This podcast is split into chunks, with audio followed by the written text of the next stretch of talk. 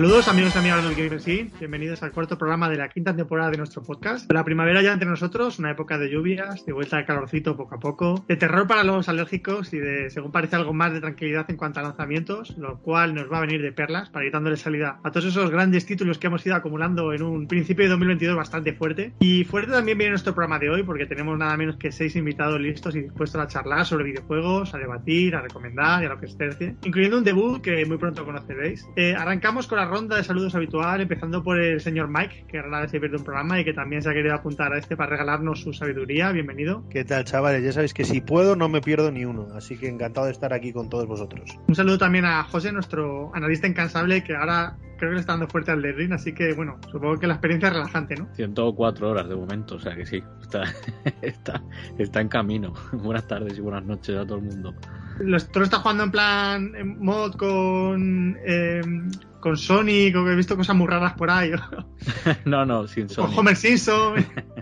sin Sonic. Con lo que me trae el juego solo. Bueno, qué, qué, aburrido, qué aburrido. Eh, saludamos también a Irving, que ha estado dándole también al WWE 2K22. Viene con una silla, que espero que no nos estampe ninguna en la cabeza. ¿Qué tal, amigo? Hola, gente. Nada, sigo dándole a tope con John Cena, Rey Mysterio, Edge. Joder, es el mejor juego de lucha libre en años, ¿eh? solo, lo, solo os digo eso. Un saludo también a nuestro youtuber de moda, Andrés, redactor, analista, ojeador de jóvenes talentos también, bienvenido. Muy buenas a todos. Y bueno, digo lo de ojeador porque a través de Andrés nos ha unido el último fichaje al que seguro habéis leído estos días en la web o visteis en el directo del State of Play. Hola, bienvenido al podcast Alex, un placer tenerte por aquí. Hola, muy buenas, un placer estar aquí, todas esas cosas y, y pues nada, vamos, vamos, a ver qué, qué, tal se presenta esto. Eh, os habla es Javichu, hoy tenemos un programa variado de secciones clásicas en el que repasaremos la noticia más importante de estos días, con especial atención a ese Howard Legacy, que nos encandiló. Recuperaremos la sección de recomendaciones para traeros eh, buenas sugerencias a buenos precios. Hablaremos de Gran Turismo 7 y sus distintas polémicas, que no han sido pocas. Y bueno, y si nos da tiempo, igual alguna seleccioncita más. Como veis, somos muchos, tenemos mucho de lo que hablar, así que nada, sin más dilación, empezamos.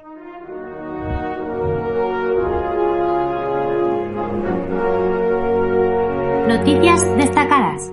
Bien, eh, bueno, en este eh, principio de año y quizás el final del año pasado hemos tenido muchas, muchas, muchas compras de, de estudios y bueno, la última ha sido del PlayStation que ha fichado por Haven. Eh, José, ¿quiénes son estos de Haven Studios?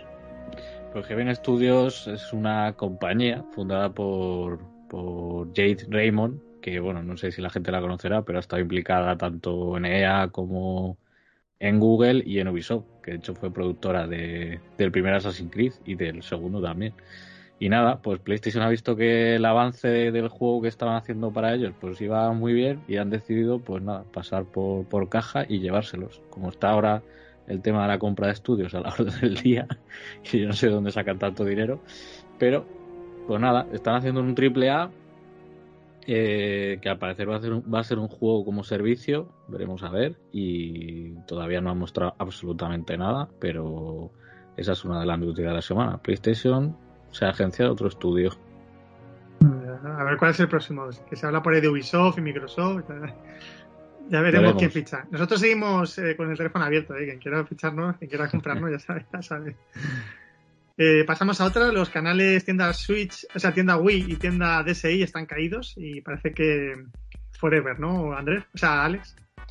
Sí, o sea, llevan ya varios días que pues la gente quiere entrar a las tiendas de la DSi y de la Wii y le da error que no conecta al servidor y demás y Nintendo no ha dicho nada, sorprendentemente, o sea, otras veces cuando han cerrado alguna otra cosa han avisado, han dicho, oye, tal, cuando anunciaron hace poco que van a cerrar la eShop de 3DS y Wii U en el año que viene y han ido avisando con un año de antelación, más o menos. Eh, y con esto, ¿no? Simplemente parece que han tirado el cable y han dicho, pues nada, tengo ya una de dos, o están viendo a ver qué pasa para cuando pase de verdad, o a lo mejor ha sido simplemente un error y hasta que no sepan arreglarlo o no lo consiguen arreglar no quieren decir nada, no quieren, no lo sé, o sea, pero me parece muy raro que no hayan dicho absolutamente nada, ni estamos trabajando en ello, ni un está arreglado pronto, o así se queda no han dicho absolutamente nada y es bastante raro. Y claro, la gente está diciendo, oye, que tengo X juegos descargados, o sea, comprado digitales, yo que sé, ahora que va a salir, está anunciado ya el Resident Evil 4 Remake, oye, que yo me compré el Resident Evil 4 en la Wii quiero jugarlo, tal, no lo puedo descargar. Si... Y pues nada, pues ahí está la cosa, que Nintendo no dice nada y la gente pues está un poco nerviosa ya, que dice, no, no puedo entrar a la tienda, no puedo hacer absolutamente nada. Así que Nintendo dirá algo o no, no se sabe. Hasta que no digan algo, pues no sabremos nada de, de cómo terminará la cosa, si volverá a estar si se volverá a habilitar, si no, si se quedará ya muerta para siempre. A ver qué pasa. Sí, ese es el punto, que, que si avisas, pues la gente se descarga los juegos que tiene comprados y ya Claro. apagas y ya está, pero sin avisar, la gente puede decir, oye, que yo tengo mis juegos ahí, no me los puedo descargar. Exacto, exacto. Hoy hemos tenido un día intensito de, mm, tiendas y de... Bueno, en este caso más bien de, multi, con, una caída de PlayStation. eh, bueno, ha habido una actualización, eh, ha habido hay un, parche grande y parece como que los usuarios de PlayStation Plus pues mm, dejaban de estar reconocidos, entonces había mucha gente que no podía jugar online, se han tirado un, un- unas buenas horas ahí sin, sin poder utilizarlo, la verdad es que están que se salen las compañías con esto, a ver si espabilan un poco. Eh, pasamos a otra. Eh, Mike, eh, Ilfonic, ya sabemos lo, lo próximo de Ilfonic, que es el estudio este de Predators. Eh, cuéntanos, ¿qué han presentado? Ghostbusters. ya para puretas. Ya un juego para puretas que tira de nostalgia. Saga ya que para muchos era como para nosotros, yo que sé, lo que el viento se llevó. Y, pero vamos, películas míticas. Un juego que cuenta con la licencia. Y bueno, para no extenderme mucho, es un juego multijugador eh, con juego cruzado entre plataformas. eh, básicamente donde cuatro encarnan a los cazafantasmas y otro a un fantasma. Por primera vez, como ponen en el vídeo, por primera vez podrá ser un fantasma. Y nada, si no hay suficientes jugadores, pues, pues eh, puedes contar con bots manejados por la inteligencia artificial. Y la verdad es que pinta bastante curioso. Tiene como así una estética tipo, tipo dibujos animados, tipo los juegos de Telltale, me ha recordado por lo que he podido ver. Y, y nada, llegará en la recta final de 2022, creo que en el último tercio. Pero vamos, parece un juego muy, muy divertido, la verdad. Bastante Bueno, cachondo. Hemos pasado de controlar a Predator a Moquete, está bien. Exacto, Mola, no, no, literalmente, literalmente puede ser moquete y entre los recursos que tienes está moquear. Bien, está muy bien, está muy bien. Eh, bueno, eh, pasamos a tras de un juego menor, Overwatch 2, eh, que lleva tiempo sin, sin saberse de él y parece que bueno ya por fin eh, asoma y hay por ahí una, una beta, ¿no, Andrés? Sí, bueno, no está de más decir que el juego está bastante abandonado, tanto así que ya apenas ponen ni siquiera skins y los eventos se repiten año tras año y al final los jugadores que éramos más veteranos, me incluyo entre ellos, hemos acabado abandonando el juego y estamos esperando a que salga el 2 para que le vuelvan a dar soporte y ya pues por fin volver. Esto más o menos ya se va acercando, ya se va cumpliendo el sueño ese que parecía tan lejano y se ha anunciado una beta cerrada que empezará el 26 de abril. En los cuales pues ya se puede inscribir uno, eso sí, pues no sé muy bien cómo será, aparte de, de que sí o sí habrá para desarrolladores, no sé si irá a dedo o cómo las irán otorgando. Pero una cosa que, que es bastante positivo es que no solo habrá una tanda, sino que habrá varias. Es decir, el 26 de abril empieza una beta cerrada, pero no será la única, sino que habrá muchos. Entonces, a varios, todos los que nos registremos ahora mismo, probablemente nos llegue una clave o lo que sea que nos vaya a llegar por correo que nos dé acceso a esa beta eh, privada, la beta cerrada. Van a haber cambios muy importantes, como por ejemplo que ahora uno de los, y yo siempre lo he considerado tanque, pero bueno, uno de los personajes que es es de ataque, que se llama Doomfist, ahora sí que va a ser un tanque. Cosa que no entiendo por qué antes no era así, si sigue pues, más o menos igual. Y bueno, el juego incluye cambios importantes, eh, sobre todo en la jugabilidad, que creo que a los que ya llevan mucho tiempo en esto, pues eh, nos va a gustar. Por lo menos yo lo que he visto me gusta bastante y yo lo espero con ganas. Bueno, mucha, mucha competencia tiene, así que ya lo puede hacer bien eh, este, este juego. Eh, bueno, y cuando hablábamos antes de que era habitual la compra de estudios, también es habitual los retrasos, tristemente. Ahora en época de pandemia es, es un día a día. Eh, y el último ha sido Escuadrón Suicida, ¿no, Irving? Pues sí, que tal y como has dicho, se ha retrasado. Tendría que haber salido en la primavera de este año, pero se nos va para 2023.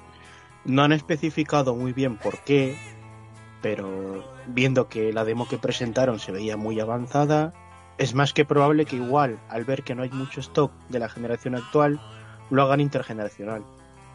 Así que ya veremos a ver qué es lo que pasa. Bueno, pero no tengo ganas de ese juego, yo que soy muy fan de RC. Yo también, pero es que no, no lo veo corriendo en Play 4, ¿eh? también te digo. Pero bueno, habrá que esperar para ver qué, qué le sale. Si es para pulirlo y para sacar un juego a la altura de, de Rocksteady, que ha hecho un juegazo con Batman, pues bueno, será, será bien recibido el retraso. Pues nada, vamos a pasar a la noticia de la semana.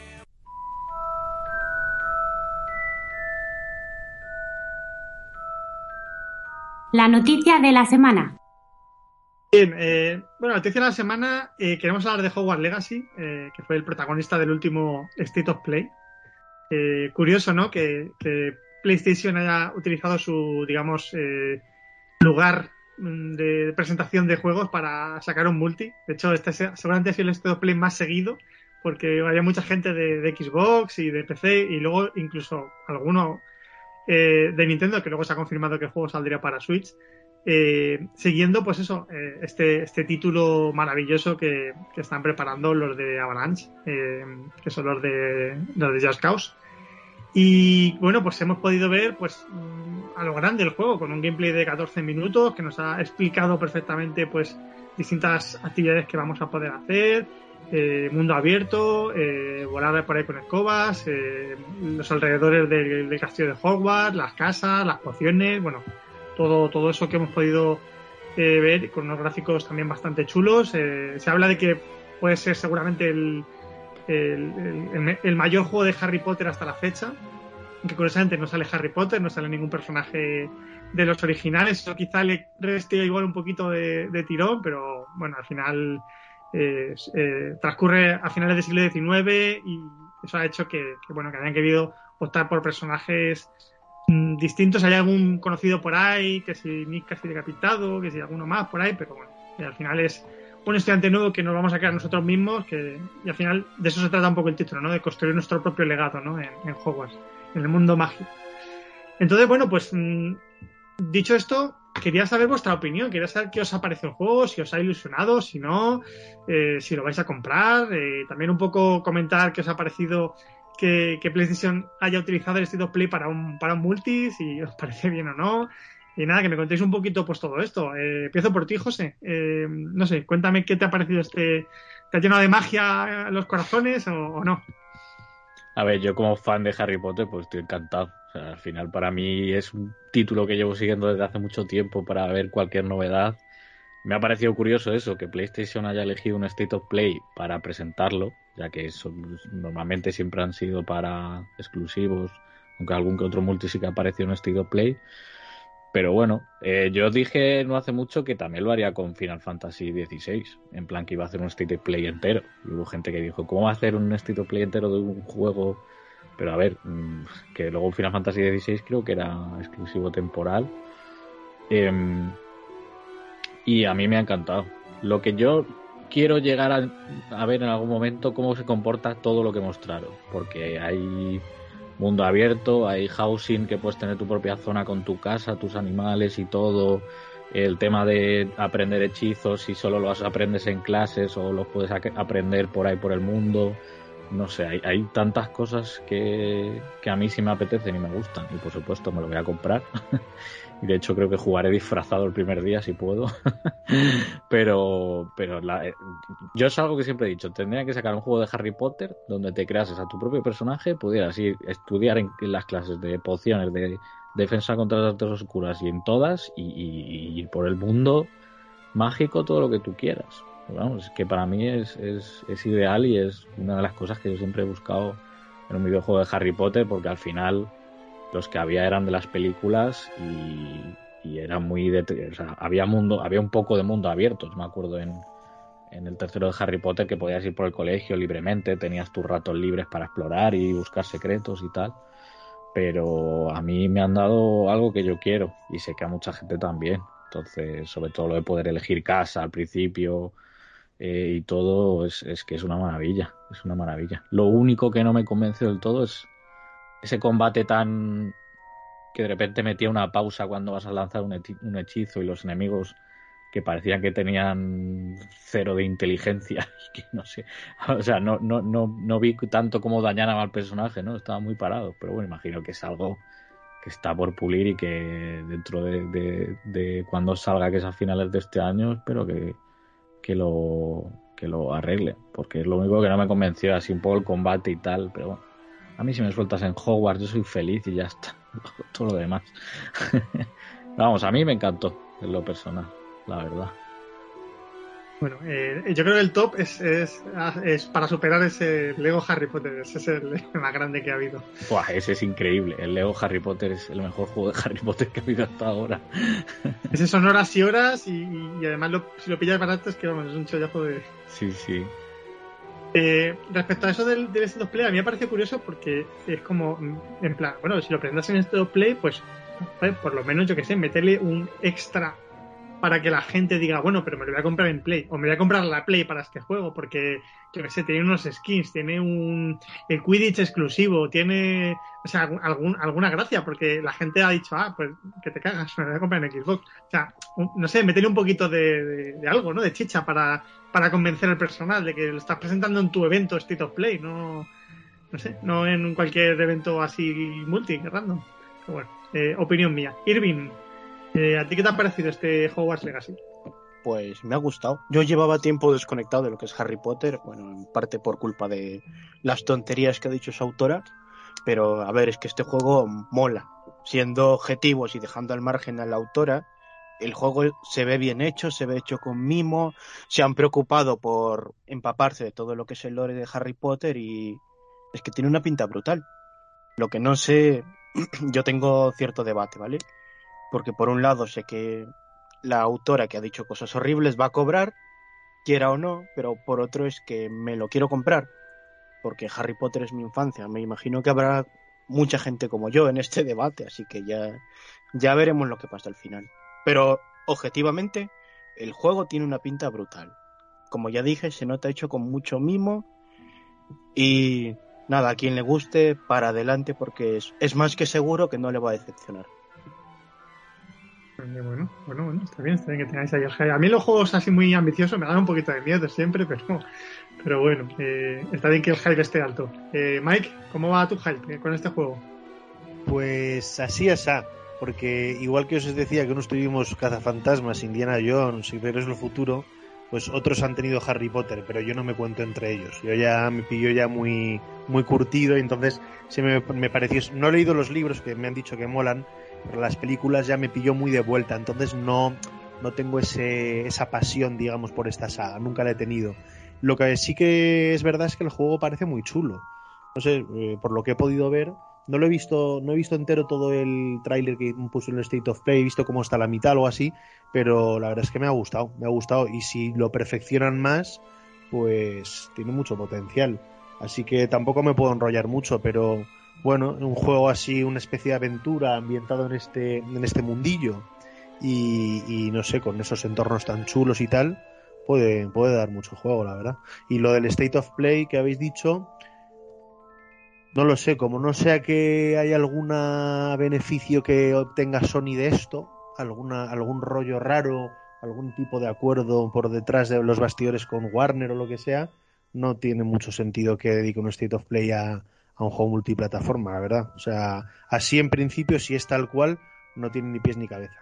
Yo, yo, yo te digo eh, lo que consigue, al margen de lo que hayan acordado. Que esto, esto es marketing, ¿vale? Eh, la gente cuando lo ve asociado al State of Play, aunque el juego sea multiplataforma, lo va a ver y lo primero que va a pensar es, uy, este solo lo puedo comprar en la Play. Por mucho que esté en PC y en Xbox. Es una ya, asociación es directa. Sí, es y eso que ganan ya, ya es mucho. Porque habrá un montón de gente que aún teniendo las dos consolas vaya a caer por eso. Sobre todo los padres, los abuelitos que lo compran para regalo. Y además el juego se, ha movido, o sea, está moviendo en PS5. eh, también eso puede hacer que diga, bueno, eh, aquí va No, y, que bien. habrá, y que habrá mucha gente que no tendrá ni idea de dónde sale y dirá, ah, la PlayStation. Y ya está.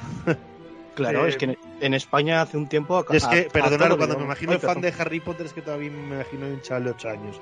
Ya sé que han pasado muchos años. Y me dijeron, papá, Harry Potter, la PlayStation. Pero ya sé que no, ya sé que no. Som- Somos todos fans de Harry Potter aquí y nos, está- nos estás diciendo que eso. Yo ya estoy mayorcito, eh, Mike. Yo no tengo. Sí, sí, yo es 12 que, yo es que, yo es que, José, estoy demasiado mayorcito ya, macho. Prefiero a veces no pensarlo mucho. Bueno, pero a ver, que ha estado bien escuchar la opinión de un Magel. Eh, para, para variar, vamos, a pasar a, otra opinión. Alex, eh, te toca. Eh, ¿tú qué, qué te parece este juego al Legacy? Pues la verdad es que a mí me encantó. O sea, yo según lo estaba viendo, estaba viendo un gran potencial en un juego increíble. O sea, yo también soy muy fan de Harry Potter desde muy chiquitito. O sea, a mí me leía con dos años mi madre los, los libros de Harry Potter para dormir. Y, y vamos, yo con esto yo me quedé a cuadros. O sea, yo dije que es- es- eso es un diamante en bruto. Y lo tienen que exprimir muy bien. Y me dejó- me- lo que sí me dejó el trailer con un par de dudas. O sea, no recuerdo muy bien, pero creo que nos enseñaron si se puede jugar al Quidditch o no. O sea, al menos no lo recuerdo. Hay, hay una imagen por ahí, hay una imagen. Hay una en- imagen de una jugadora de Quidditch. Yo me quedé una igual, imagen. ¿eh? Yo me Sí, quedé pero- igual. Pero hay una Ah. imagen ahí que, que justo sale ahí con la escoba y, y equipada con, con Sí, el Quidditch, exacto, pero no sé. Podremos jugar nosotros, o sea, podemos jugar un partido de Quidditch nosotros, eso, sería increíble. Y si lo hacen bien puede ser increíble. Y, la verdad es que sí, en general, una de mis mayores preocupaciones es la historia. Por cómo desarrollan la historia de forma pues que siga siendo atrayente, o sea, claro. mm, Dado que no hay ningún personaje típico de Harry Potter, ni nada, ningún hilo conductor así que, del que tirar, pues me preocupa que la historia no la sepan desarrollar bien o se quede en un poco, se quede floja respecto a todo lo demás del mundo y toda la libertad que tenemos. Entonces, es un poco mi preocupación. La historia que, si consiguen hacerla bien, ya para mí va a ser un 10 y yo desde luego sí que me lo voy a comprar si puedo. O sea, es un juego que me gustaría muchísimo jugar. Y, la verdad es que sí, si lo hacen bien, puede estar mm, posiblemente, podría incluso llevarse el GOTY este año. Y respecto a que esté en un State of Play, pues mm, yo coincido con lo que han dicho Jair, Vin y Mike y tal, de que es marketing, es simplemente mm, algún algo, o sea, se beneficia a PlayStation porque es como la gente piensa, pues si sale un State of Play de mal, pues mm, será solamente para Play mm, o, o algo algún beneficio tiene evidentemente. Y simplemente eso, imagen, igual que las publicidades que hacían, no me acuerdo, con el Red Dead Redemption 2 de no, solo el online o antes o no sé, no sé qué exclusivo de PlayStation, te lo pone ahí un poquito tal. Simplemente pues ese pequeño marketing para sobresalir por encima de, la, de las demás compañías, simplemente. Y, pero la verdad es que me parece un formato interesante, o sea, pues que PlayStation presente un juego así único, dedicado, o sea, pues la verdad es que me parece ciertamente interesante y si se repite en un futuro, pues oye, tampoco podría estar mal. Más allá del marketing, más allá de tal, a nosotros lo que nos interesa es que nos enseñen los juegos. ¿Cómo? Realmente nos da un poquito igual. O sea, menos a mí, o sea, a mí que me enseñe el juego Play o que me enseñe el juego, mm, pues yo que sé, Microsoft, me da igual, o sea, yo quiero ver el juego, es lo que me interesa. Entonces, pues si se repite, pues bien. Si no, pues, pues bueno, pues ya está. Bueno, lo, lo mismo tiene por ahí preparado eh, PlayStation una edición exclusiva de estas coleccionistas. Esa sí que sería apetitosa eh, para los fans. Sí, sí, la verdad que sí. O sea, nunca, nunca se sabe. O sea, alguna vez ha sacado ya, yo creo, alguna colección, una edición tocha. Nunca se sabe. No, eh, Andrés, eh, tú también que estuviste ahí con, el, con Alex en el State Play, ¿qué te pareció? Sí, eh, bueno, aquí somos todos fanáticos de Harry Potter, mayor o menor medida. A mí se me pasó la- eh, esa fiebre, no por eso dejo de ser fan de Harry Potter, pero vamos que eh, me vi en su día las películas, me la- las revisité y yo el primer juego de Harry Potter que toqué, me acuerdo que fue en la PlayStation 2, El prisionero de Azkaban, cuando se hacían en película y salen cuatro versiones de, del juego de esa película y Ay, todas son diferentes.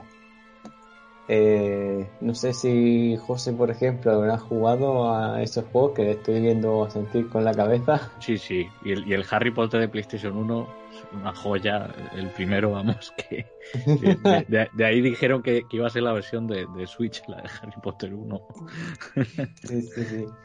Y bueno, mm, sobre el State of Play, que se dedicase a un juego, yo lo prefiero así. Llamadme raro, pero que se centre en un juego, eh, le da tiempo a dar mucha más información, a mostrar más, eh, y no sé, es, es obvio que no me gustaría que esto fuese siempre, pero de vez en cuando no viene mal algo centrado en un único título, aunque no sea, no sea exclusivo de la plataforma. Eh, y bueno, no creo, yo creo que Alex ha tirado muy alto al decir que puede ser, eh, puede llevarse el GOTY.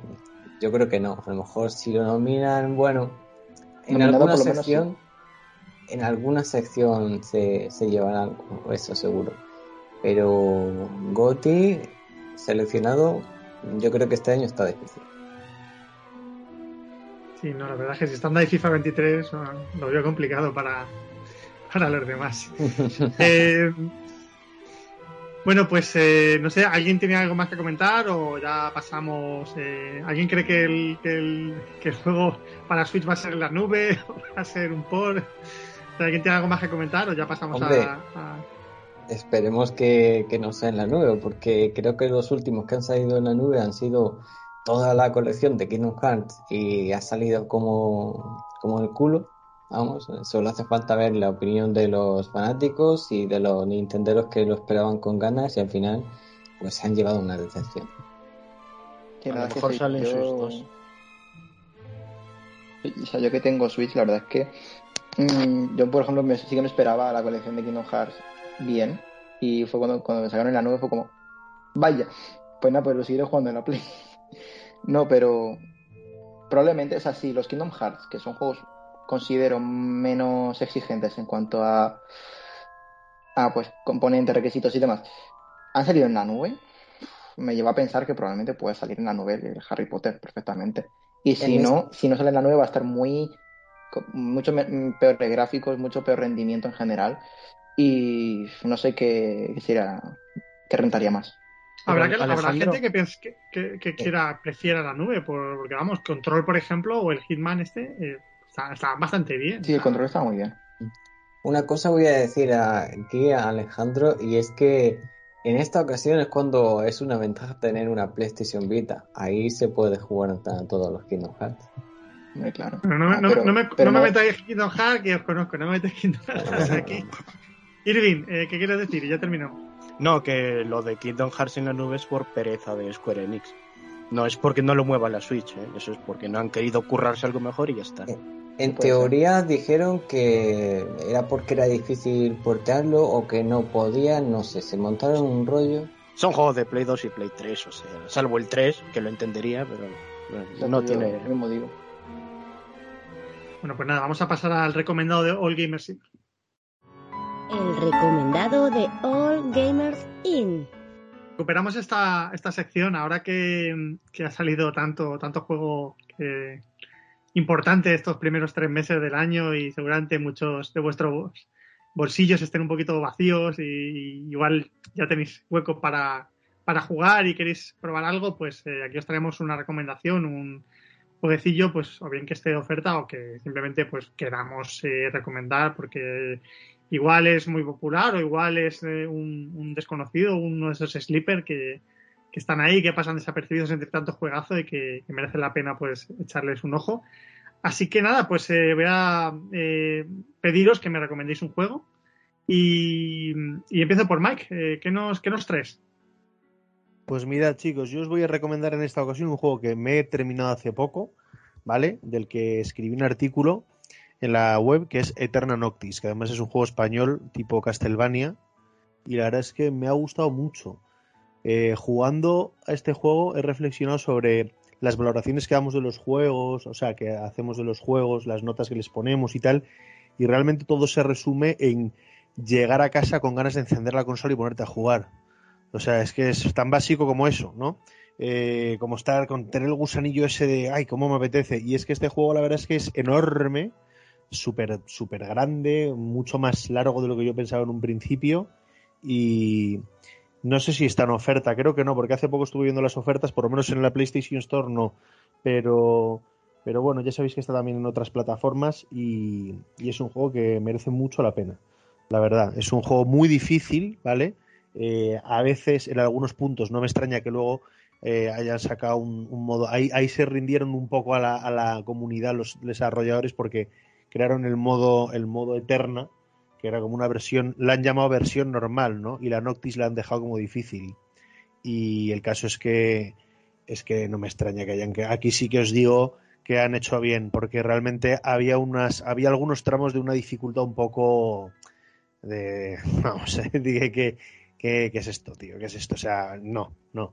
La, la, dificultad, bueno, no me quiero enrollar, pero la dificultad es un arma de doble filo que como no esté bien implementada frustra más que otra cosa. Entonces, con el modo este, que además puedes poner en medio de la partida sin perderle progreso, simplemente desde el último punto de control cambias la dificultad y tal, pues puedes pasar las zonas que son un poco así más, que tienes que repetir una cosa 20 veces, y bueno, y vas pro progresando y tal, y el juego es muy adictivo y muy recomendable.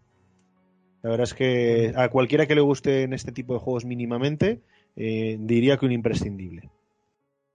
Anotado, anotado, aunque seguro que ese muchos le tenían en el radar. Eh, José, ¿cuál, ¿cuál, es tu recomendado? Bueno, antes de decir que Athena Noctis creo que sí está en oferta en PlayStation. Eh, cuesta 10 euros menos, creo que costaba 30 o así. Claro, sí, un juegazo. Ah, pues mira qué guay. Juegazo, sí, yo lo analicé en la web y juegazo. O sea, no tengo más palabras. eh, yo vengo a recomendar algo que no es nada profundo, pero que es divertido, que es el Overcooked. La saga Overcooked, que ahora en PlayStation está a 4 euros, que ya sé que lo han regalado en todos lados, lo regalaron con el Plus, eh, también lo han regalado en Epic Games, en ordenador y tal, en PC. Pero nada, es un juego que puedes jugar con tus hijos, con tus hijas, con tu abuela, con tu pareja, con tus amigos. Un juego de cocinar, eh, sacar comandas y pasar unas risas, vamos, que increíbles. Ahora, eso sí, también hay discusiones cuando juegas con la gente con ese juego. hay bastante discusiones. Pero luego salen fortalecidas, porque si lo haces bien, al final te coordinas y, oye, queda, queda unas partidas divertidas y un montón de avatares. La verdad que es un juego que siempre recomiendo que se puede jugar en cooperativo online y offline, ahí en el multijugador local. O sea que yo, yo solo tengo buenas palabras para ver Además por 4 euros. Además eh, es que siempre, cierto, siempre viene bien. Sí, chicos, una cosa que estoy viendo efectivamente que Eternauti está rebajado de 29.99 a 20.99, pero hasta mañana, hasta el 24 del 3, por lo menos en PlayStation Store. Así que ya sabéis, los que, los, los que queréis probarlo, aprovechar. Uh -huh. A ver si sacamos el podcast a tiempo.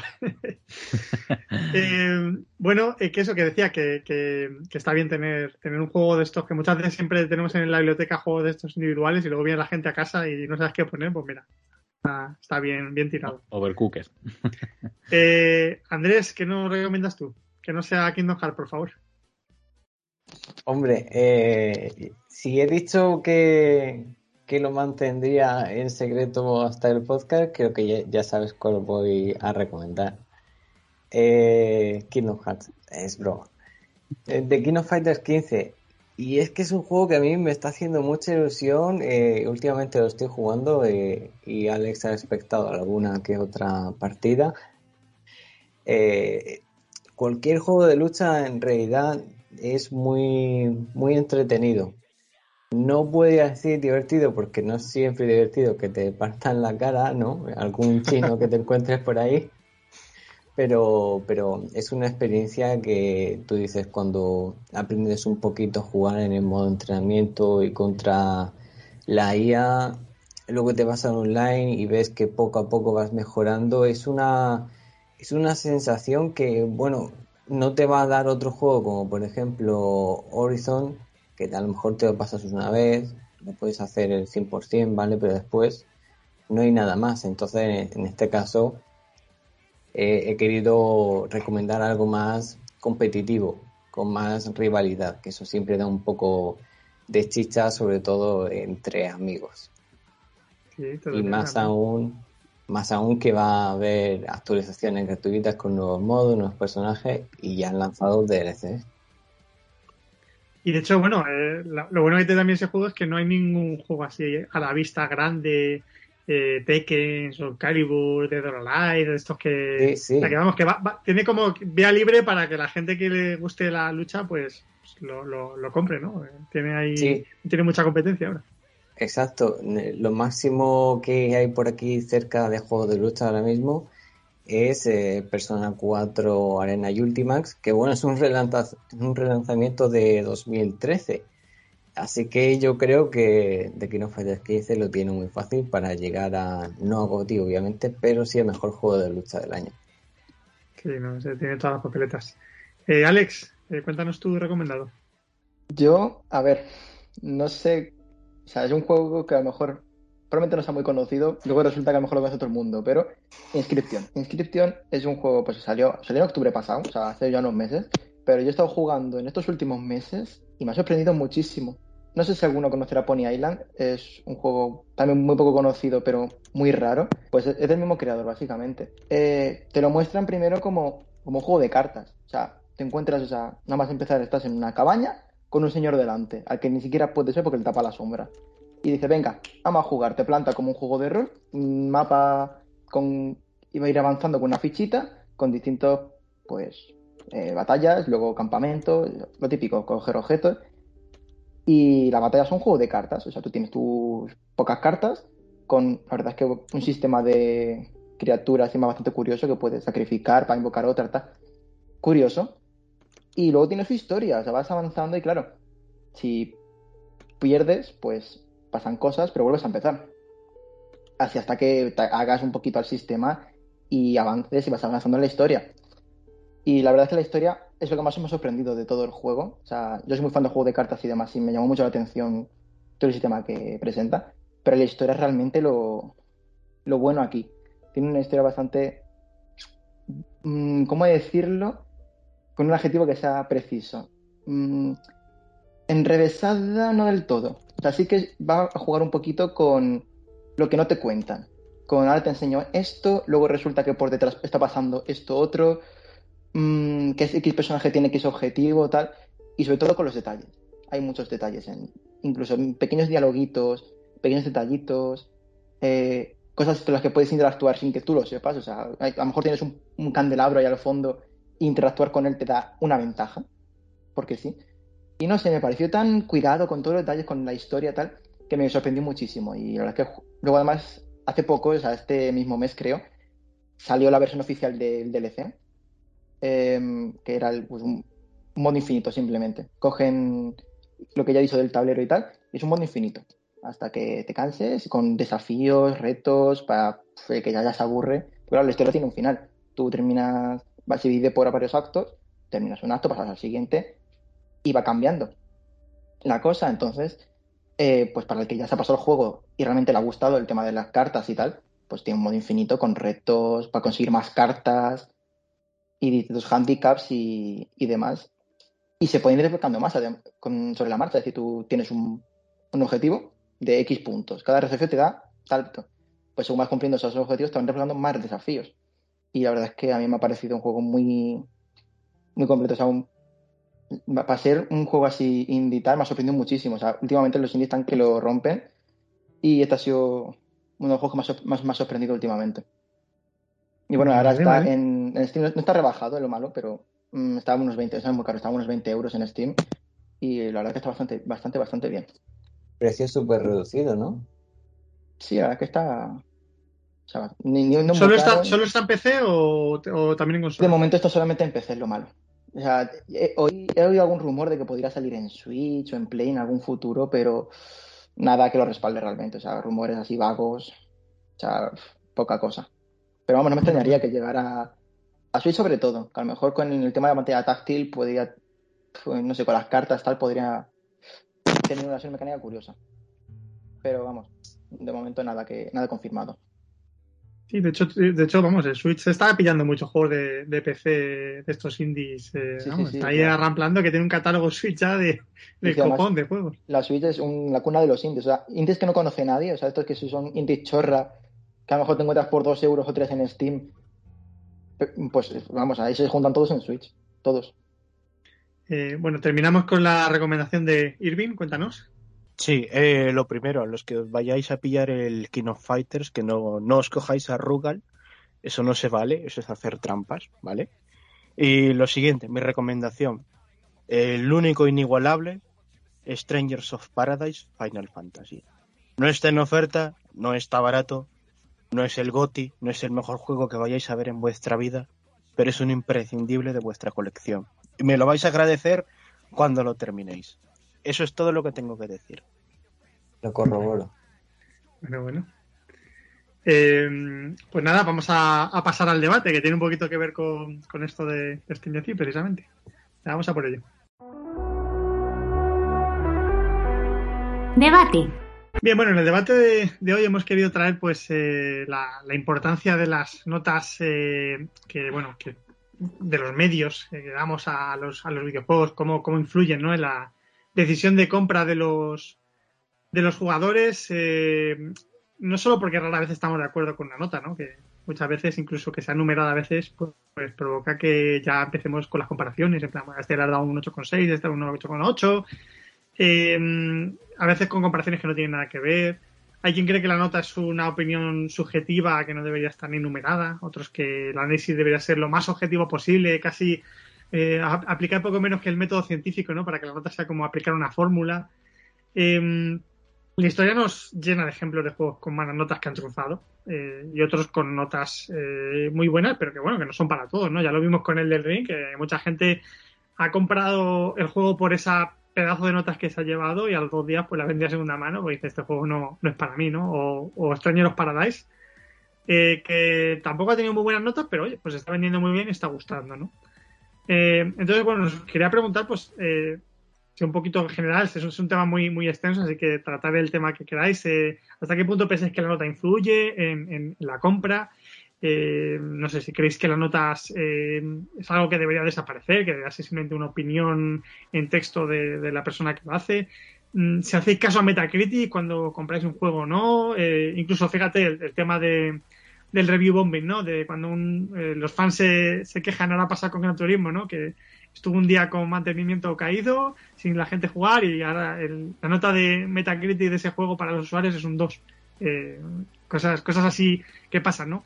Eh, no sé, es un tema muy, muy largo, como digo, entonces nada, quiero que me deis un poquito la opinión de sobre las notas que, que queráis compartir. Empiezo por Alex. ¿qué, ¿Qué te parece este tema?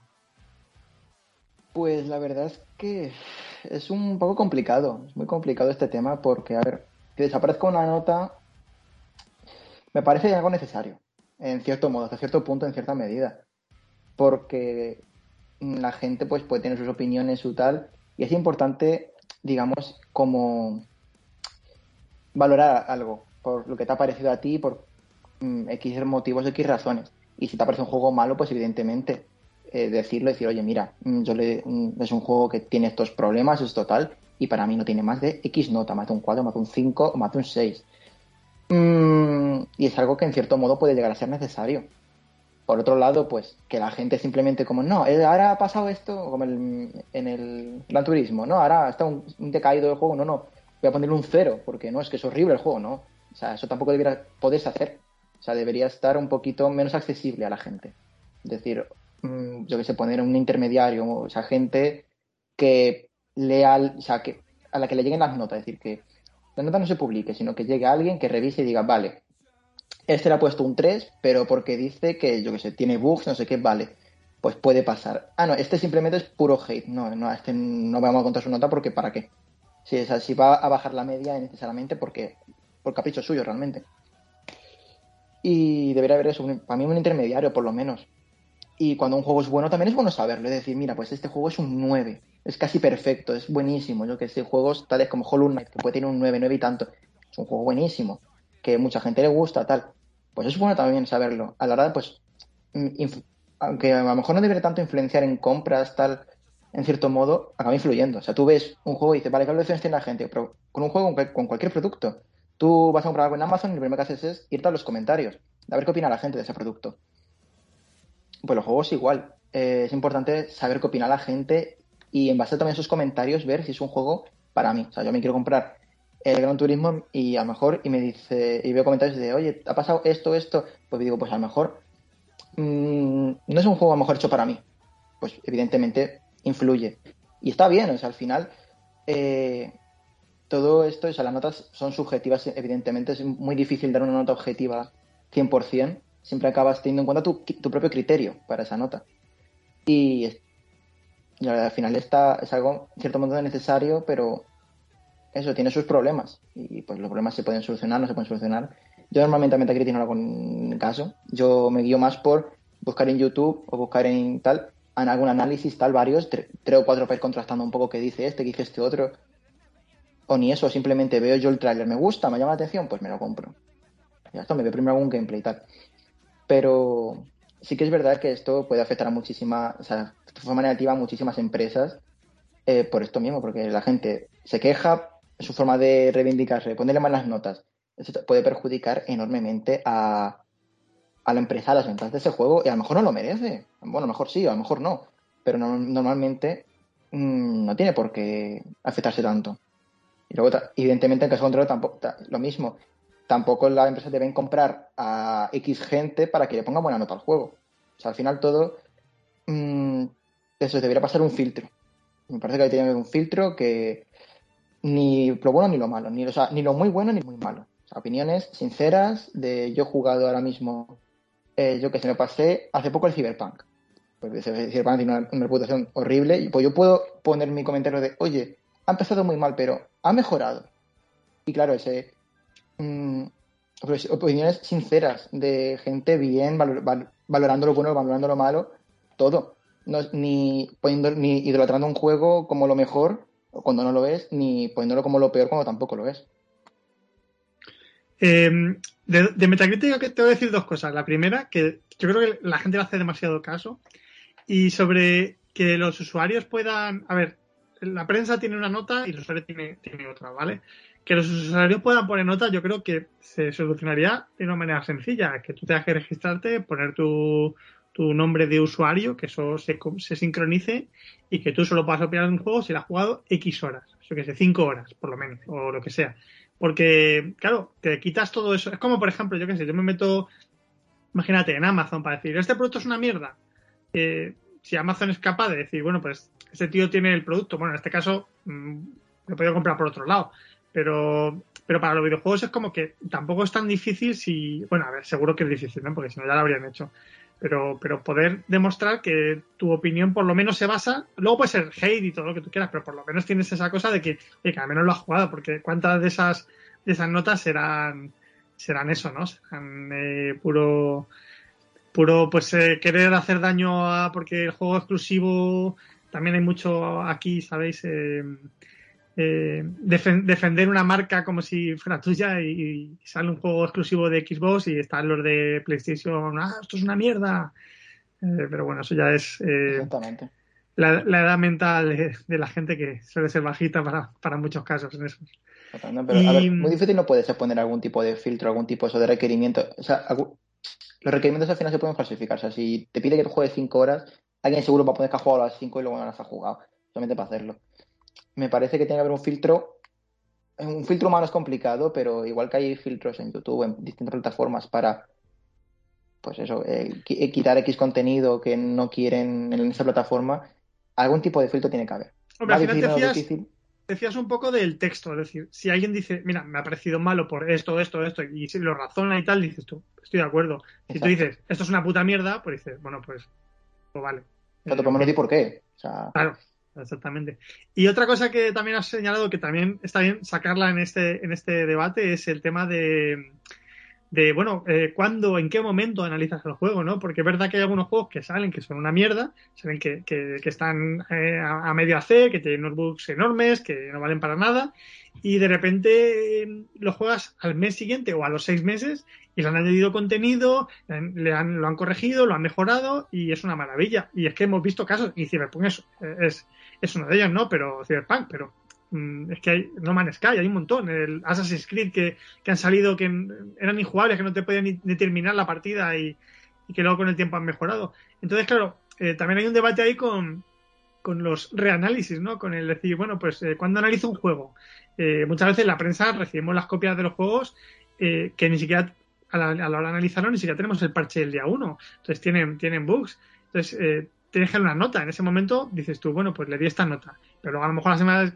la semana siguiente quieren mejorarlo. Y a lo mejor a la semana siguiente la han cagado, han, han cambiado la política de los, de los micropagos, como, como por ejemplo han hecho en Gran Turismo, y, y quiere bajarle la nota. Entonces, ¿qué haces con la nota? La nota es algo vivo, lo vas cambiando según tu estado de ánimo o, lo que, o la evolución del juego. Es, es un tema delicado, pero bueno.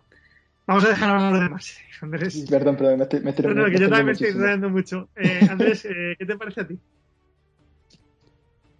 Bueno, pues a ver, yo siempre, siempre consulto Metacritic en cu- cuando voy a comprarme un juego y tal, Eh, pero no, no solo consulto eso, es que si solo le hiciéramos caso a Metacritic, al final veríamos la opinión de los, de los usuarios y como tú has dicho, ahora mismo Gran Turismo 7 tiene un 7,6, que lo acabo de mirar.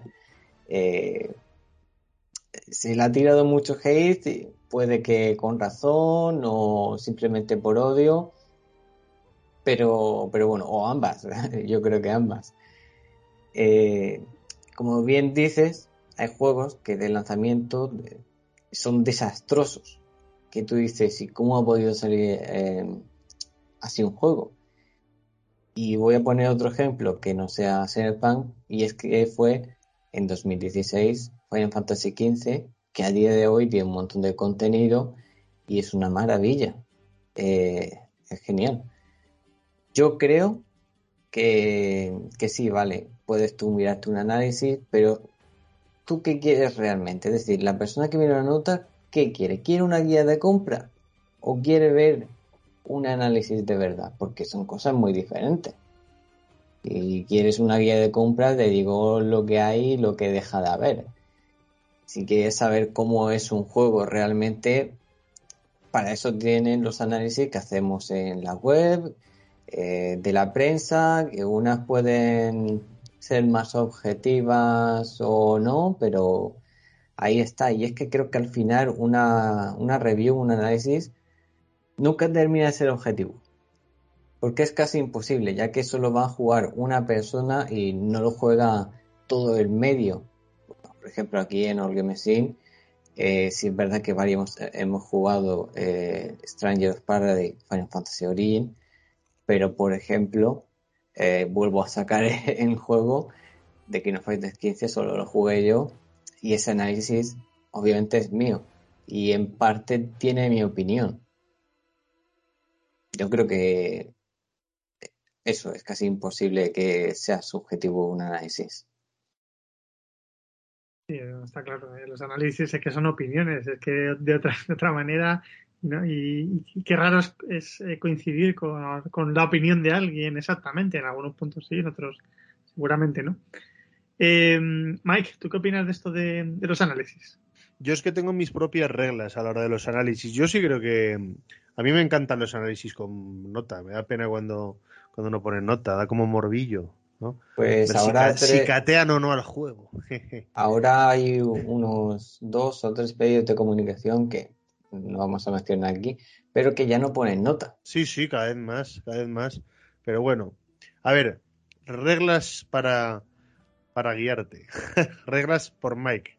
Reglas O sea, de Mike, lo, pri- lo primero, el tema de que un análisis sea muy subjetivo, o sea, sea su- no deje de ser en parte subjetivo, como decía Andrés, eh, en ese sentido se soluciona bastante con Metacritic, eh, porque eh, es una media de muchos análisis. Estoy hablando de la prensa, ¿vale?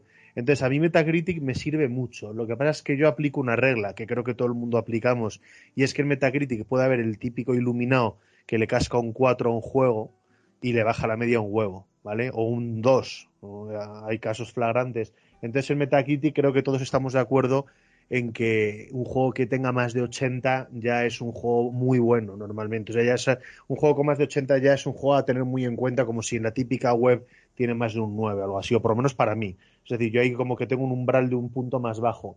Luego también tengo la regla de que si el género me gusta, es como que en mi cabeza yo le doy un punto más, y si no me gusta le quito un punto. Es decir, si a mí me, me ponen un juego de siete y medio que bueno, ya sabemos todos, ¿vale? Que en teoría, eh, es- eh, vamos, parto de la base de que to- todos estamos más o menos de acuerdo en que en el mundillo de los análisis y tal, menos de un 6 en, en realidad no es aprobado ya. Y en realidad un 6 y pico es una puta mierda. ¿Vale? Ya, ya sabemos esto, el la regla esta de los análisis de internet.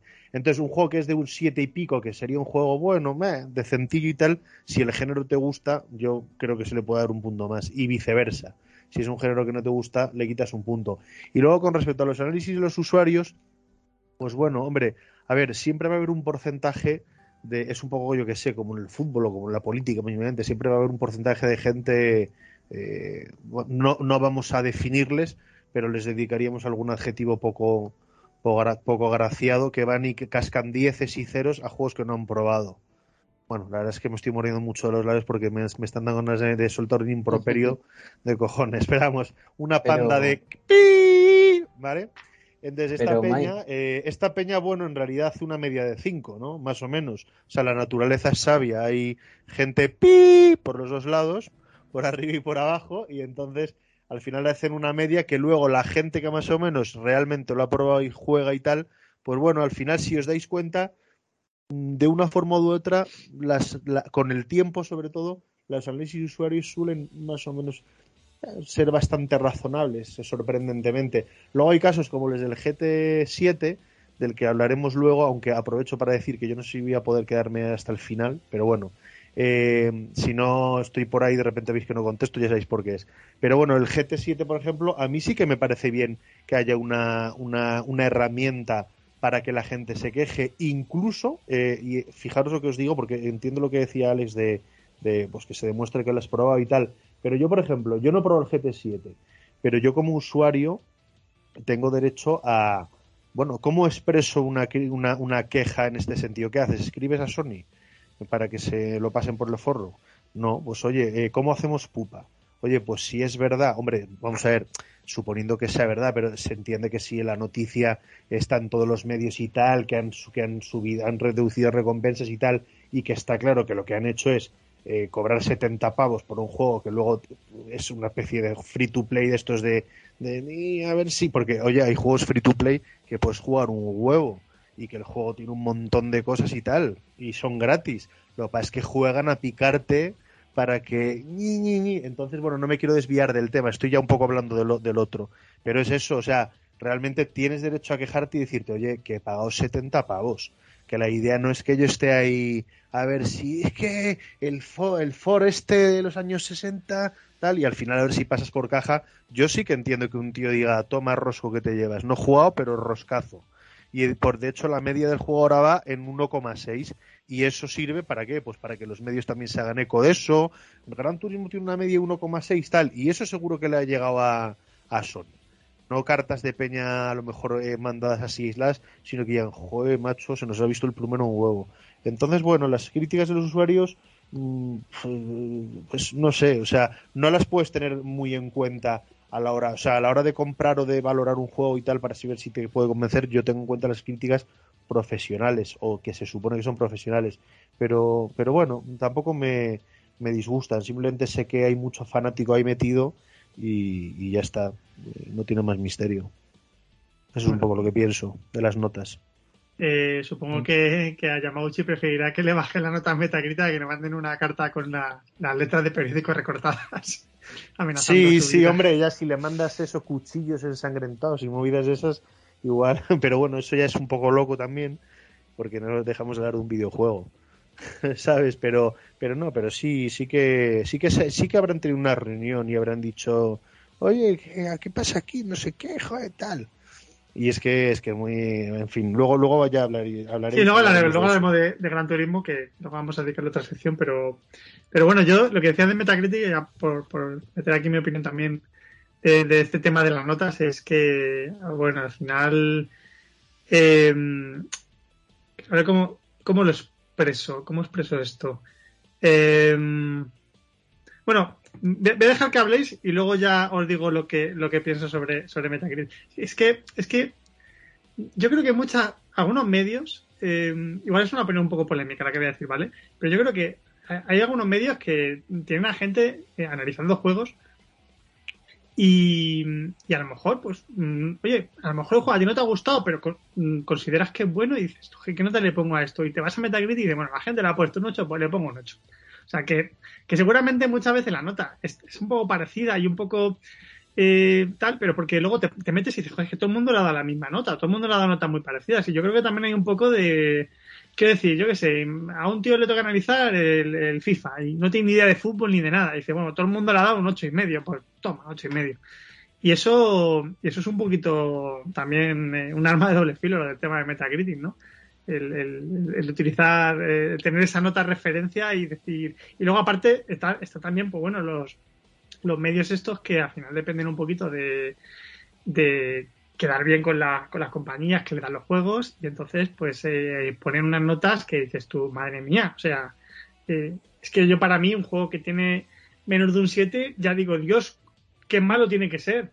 Porque muchas veces te, te encuentras con que parece que, que el 0 es el 7 para muchos medios. Hombre, también Javichu, también eh, estoy pensando, porque yo mismo he dicho antes, es que un seis y pico es una puta mierda, todos lo sabemos. O sea, quiero matizar esto porque yo luego me he quedado pensando, he dicho "Eh, alguna vez seis y pico un juego que no es que me haya parecido una puta mierda. Vamos a ver, estamos para entendernos hablando de que, de que un juego tienes que elegir, ¿vale? Y al final, evidentemente, no eliges juegos de seis y pico.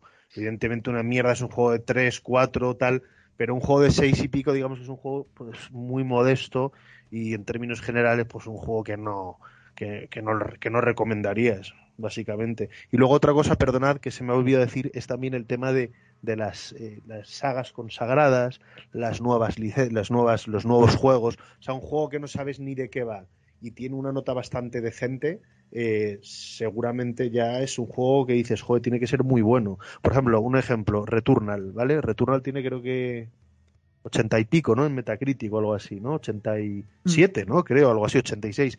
Y es una pasada de juego. Es una pasada de juego. Que un juego tenga esa nota, eh, siendo un juego nuevo, también hay que tener en cuenta que probablemente sea mejor de lo que parece. Y viceversa. O sea, si es el típico juego, eh, yo que sé, que espera a todo el mundo como agua de mayo, o, o que es de una saga muy famosa, o Cy- Cyberpunk, aunque es un juego nuevo, se lleva hablando de él desde hace años y tal, ahí es muy probable que, di- que la gente, que los, las- los, eh, los periodistas y tal digan, joder, ¿cómo le vamos a poner a esto? Un 7, tal, no sé qué, ¿sabes? Ahí se tiende a hinchar un poco. También, Sí, joder. Precisamente con Cyberpunk también hubo una polémica con notas curiosas. ¿eh? Había un montón de medios que le dieron nueve y pico, ni tocaron la versión de consolas y luego salió el juego y, y se lió la de Dios con ese tema.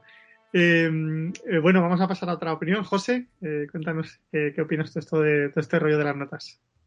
A ver, me parece un tema muy amplio, la verdad. Eh, yo no me quiero repetir mucho porque pienso muchas cosas parecidas a vosotros, pero es verdad que yo creo que las notas tienden y están tendiendo a desaparecer.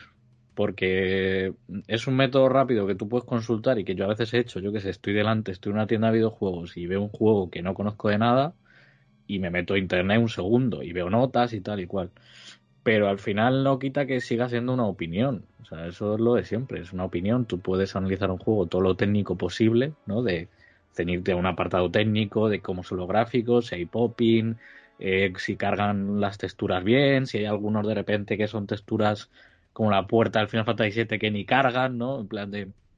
O sea, tú te puedes meter en temas súper técnicos, pero al final eh, los juegos son sensaciones, ¿no? O sea, yo puedo analizar un juego de motos pero yo no tengo ni moto y, y no puedo a lo mejor transmitirte igual eh, cómo se siente en una frenada la moto, eh, tocar ahí especificaciones de la moto, en tema de eh, poner las pastillas de freno traseras de este modo o, o la asistencia en, en, la frenada o la tracción y demás, ¿no?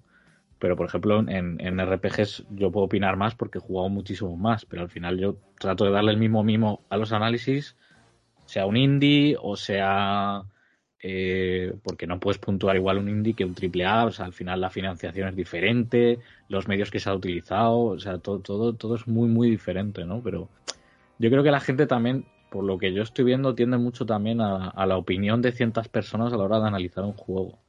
Y no lo veo mal, o sea, es decir, de si tú conoces a cierto periodista o a cierta persona que analiza los juegos de esta manera o, o gente que hace vídeos en YouTube, que hace reseñas, la gente le va a acabar haciendo caso porque piensa más o menos parecido a ti, ¿no? En ese sentido. Y yo creo que, que al final la nota no importa tanto, sino tanto la experiencia que te da el juego. O sea, porque yo he habido juegos que tienen un 5 o un 6, que aún así yo me los he comprado y al final mi sensación era diferente. Tenía a lo mejor las mismas carencias técnicas, sí, de las que me has hablado, pero la sensación que te produce un juego es, diferente. Y ya, bueno, lo de Metacritic ya es, es que es otro tema, porque yo la gente que critica juegos de forma destructiva, que lees una reseña de este juego es una puta mierda, vale, pues ya está.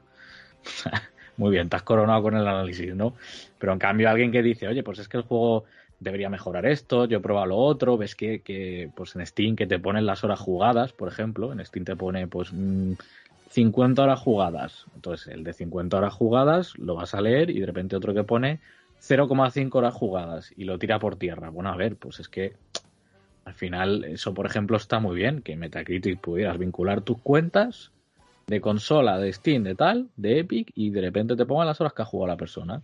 Pero esta persona ha jugado 200 horas. Entonces, claro, esa opinión, pues oye, va, va a tener un poquito más de, peso a la hora de que yo la lea y le, haga caso. Pero al fin y al cabo, los análisis son subjetivos.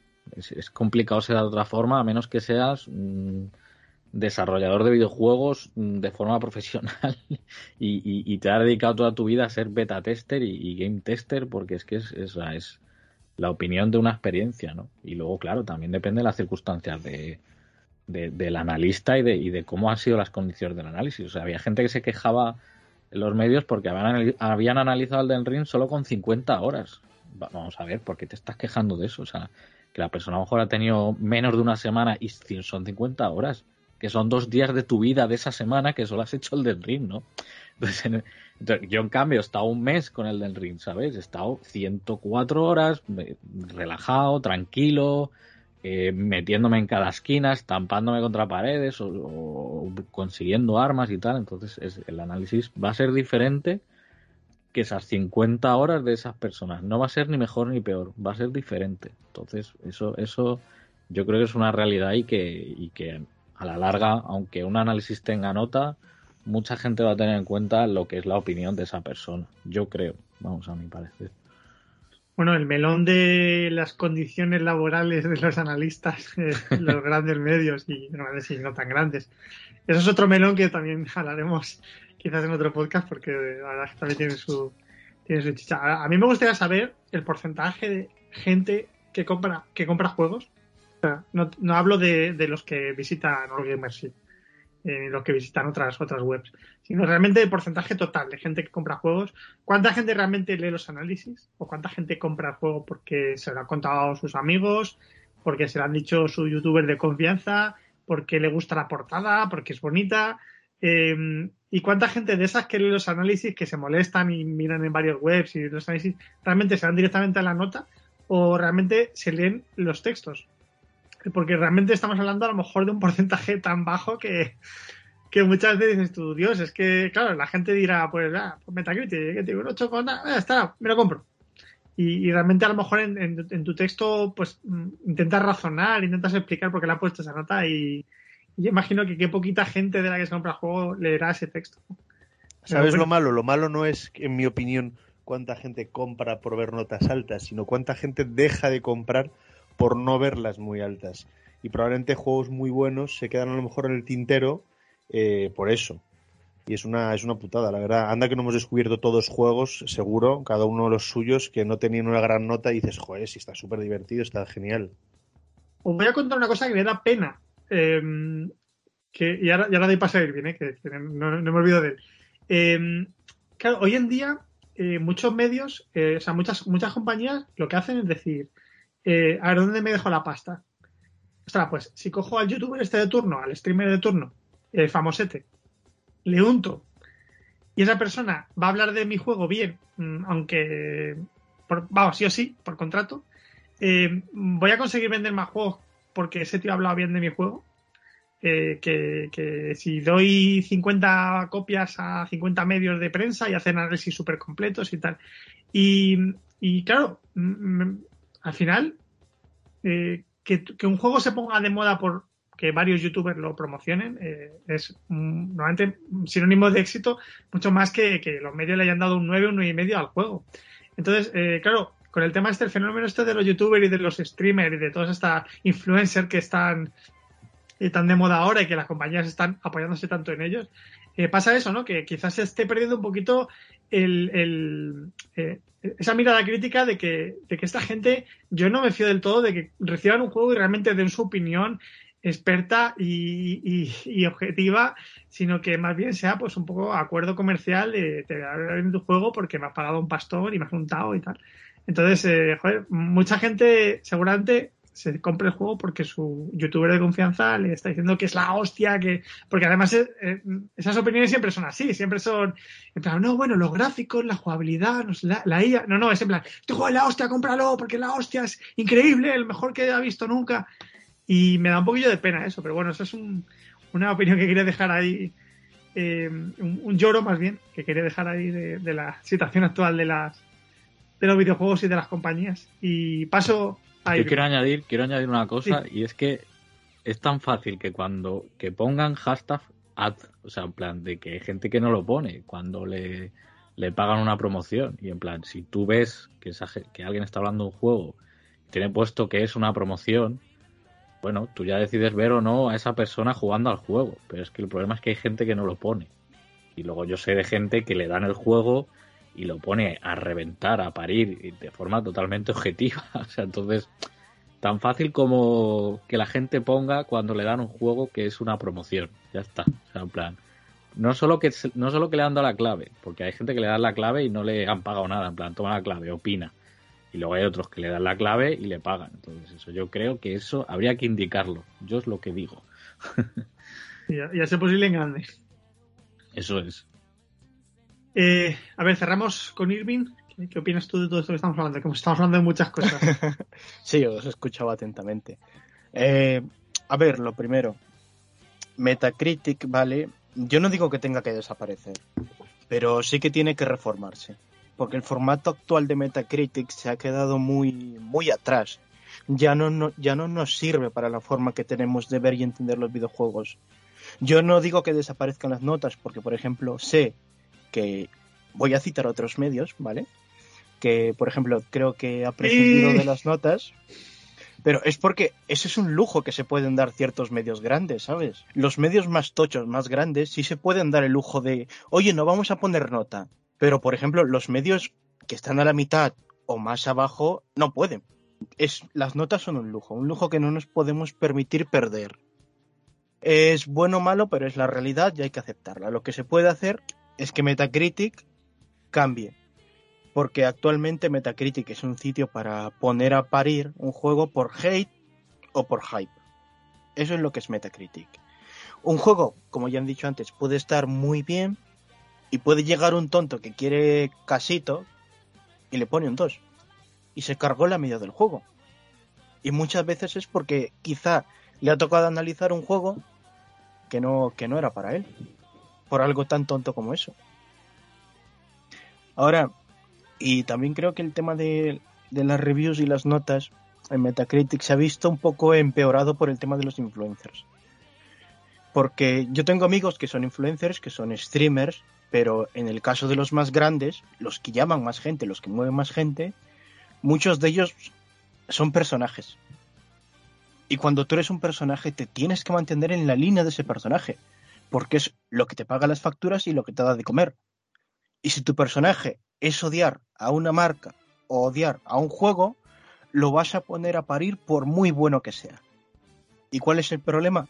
Que igual la mitad de tu audiencia es gente adolescente, gente de 14, 15 años, que no, no tiene mucho pensamiento crítico y va a correr a Metacritic, a Twitter, a donde sea, a repetir lo que tú has dicho. Sin, sin haberse jugado el juego, sin haberle dado una oportunidad, y esto se nota mucho en los comentarios, en la clase de comentarios que hace esta gente, o porque sencillamente, qué sé yo, porque su youtuber favorito odia PlayStation o odia Xbox. Ya ha sido tirarle cheatposts a, a un juego exclusivo. Es que es así. Por eso Metacritic, tal y como está planteado ahora mismo, no nos sirve. Yo creo que en el criterio de las webs más pequeñitas, más medias, ahí hay un buen nicho en el que dentro de lo que se cabe siempre se intenta ser justo con los juegos. Objetivos no se va a poder ser nunca. Los análisis siempre van a ser subjetivos. Y el que pide un análisis objetivo, lo que está buscando es un vídeo de, qué sé yo, Digital Foundry, que se llama así, si no me equivoco, donde te analizan a cuántos frames va, a qué resolución. Eso es lo que está buscando quien te pide un análisis objetivo. Porque los análisis siempre van a ser subjetivos. Por ejemplo, el Strangers of Paradise. Yo he visto a muchos streamers, gente que ha hecho review, en algunos casos no poniéndolo a parir, pero sí poniéndole una nota regulinchi, ¿vale? Tirando para mala. Pero a mí, que lo he jugado y lo he tenido por la web, a mí me ha encantado. Soy consciente de que es un juego que tiene sus carencias, tiene sus fallos y necesita mejorar, pero si me hubiese tocado hacer el análisis de ese juego, en lugar de los artículos, yo le habría puesto un siete y medio, un 8 y poquito más, muy orgulloso de la nota, porque es subjetivo, es mi experiencia con el juego. Tal vez a la otra persona el juego se le ha colgado, le ha dado mil problemas, tal vez ni siquiera le ha funcionado y por eso se ha enfadado y le ha puesto otra nota y ya está. Así es como funcionan las notas. No se puede pretender que todos tengamos un criterio universal. Lo que sí tenemos que hacer es desarrollar criterio crítico en las nuevas generaciones y yo creo que esto es un poco responsabilidad de quienes hacemos análisis de artículos también porque tampoco puede ser que mucha gente esté siguiendo a ciegas lo que dice una persona solo porque es fan suya o es famoso.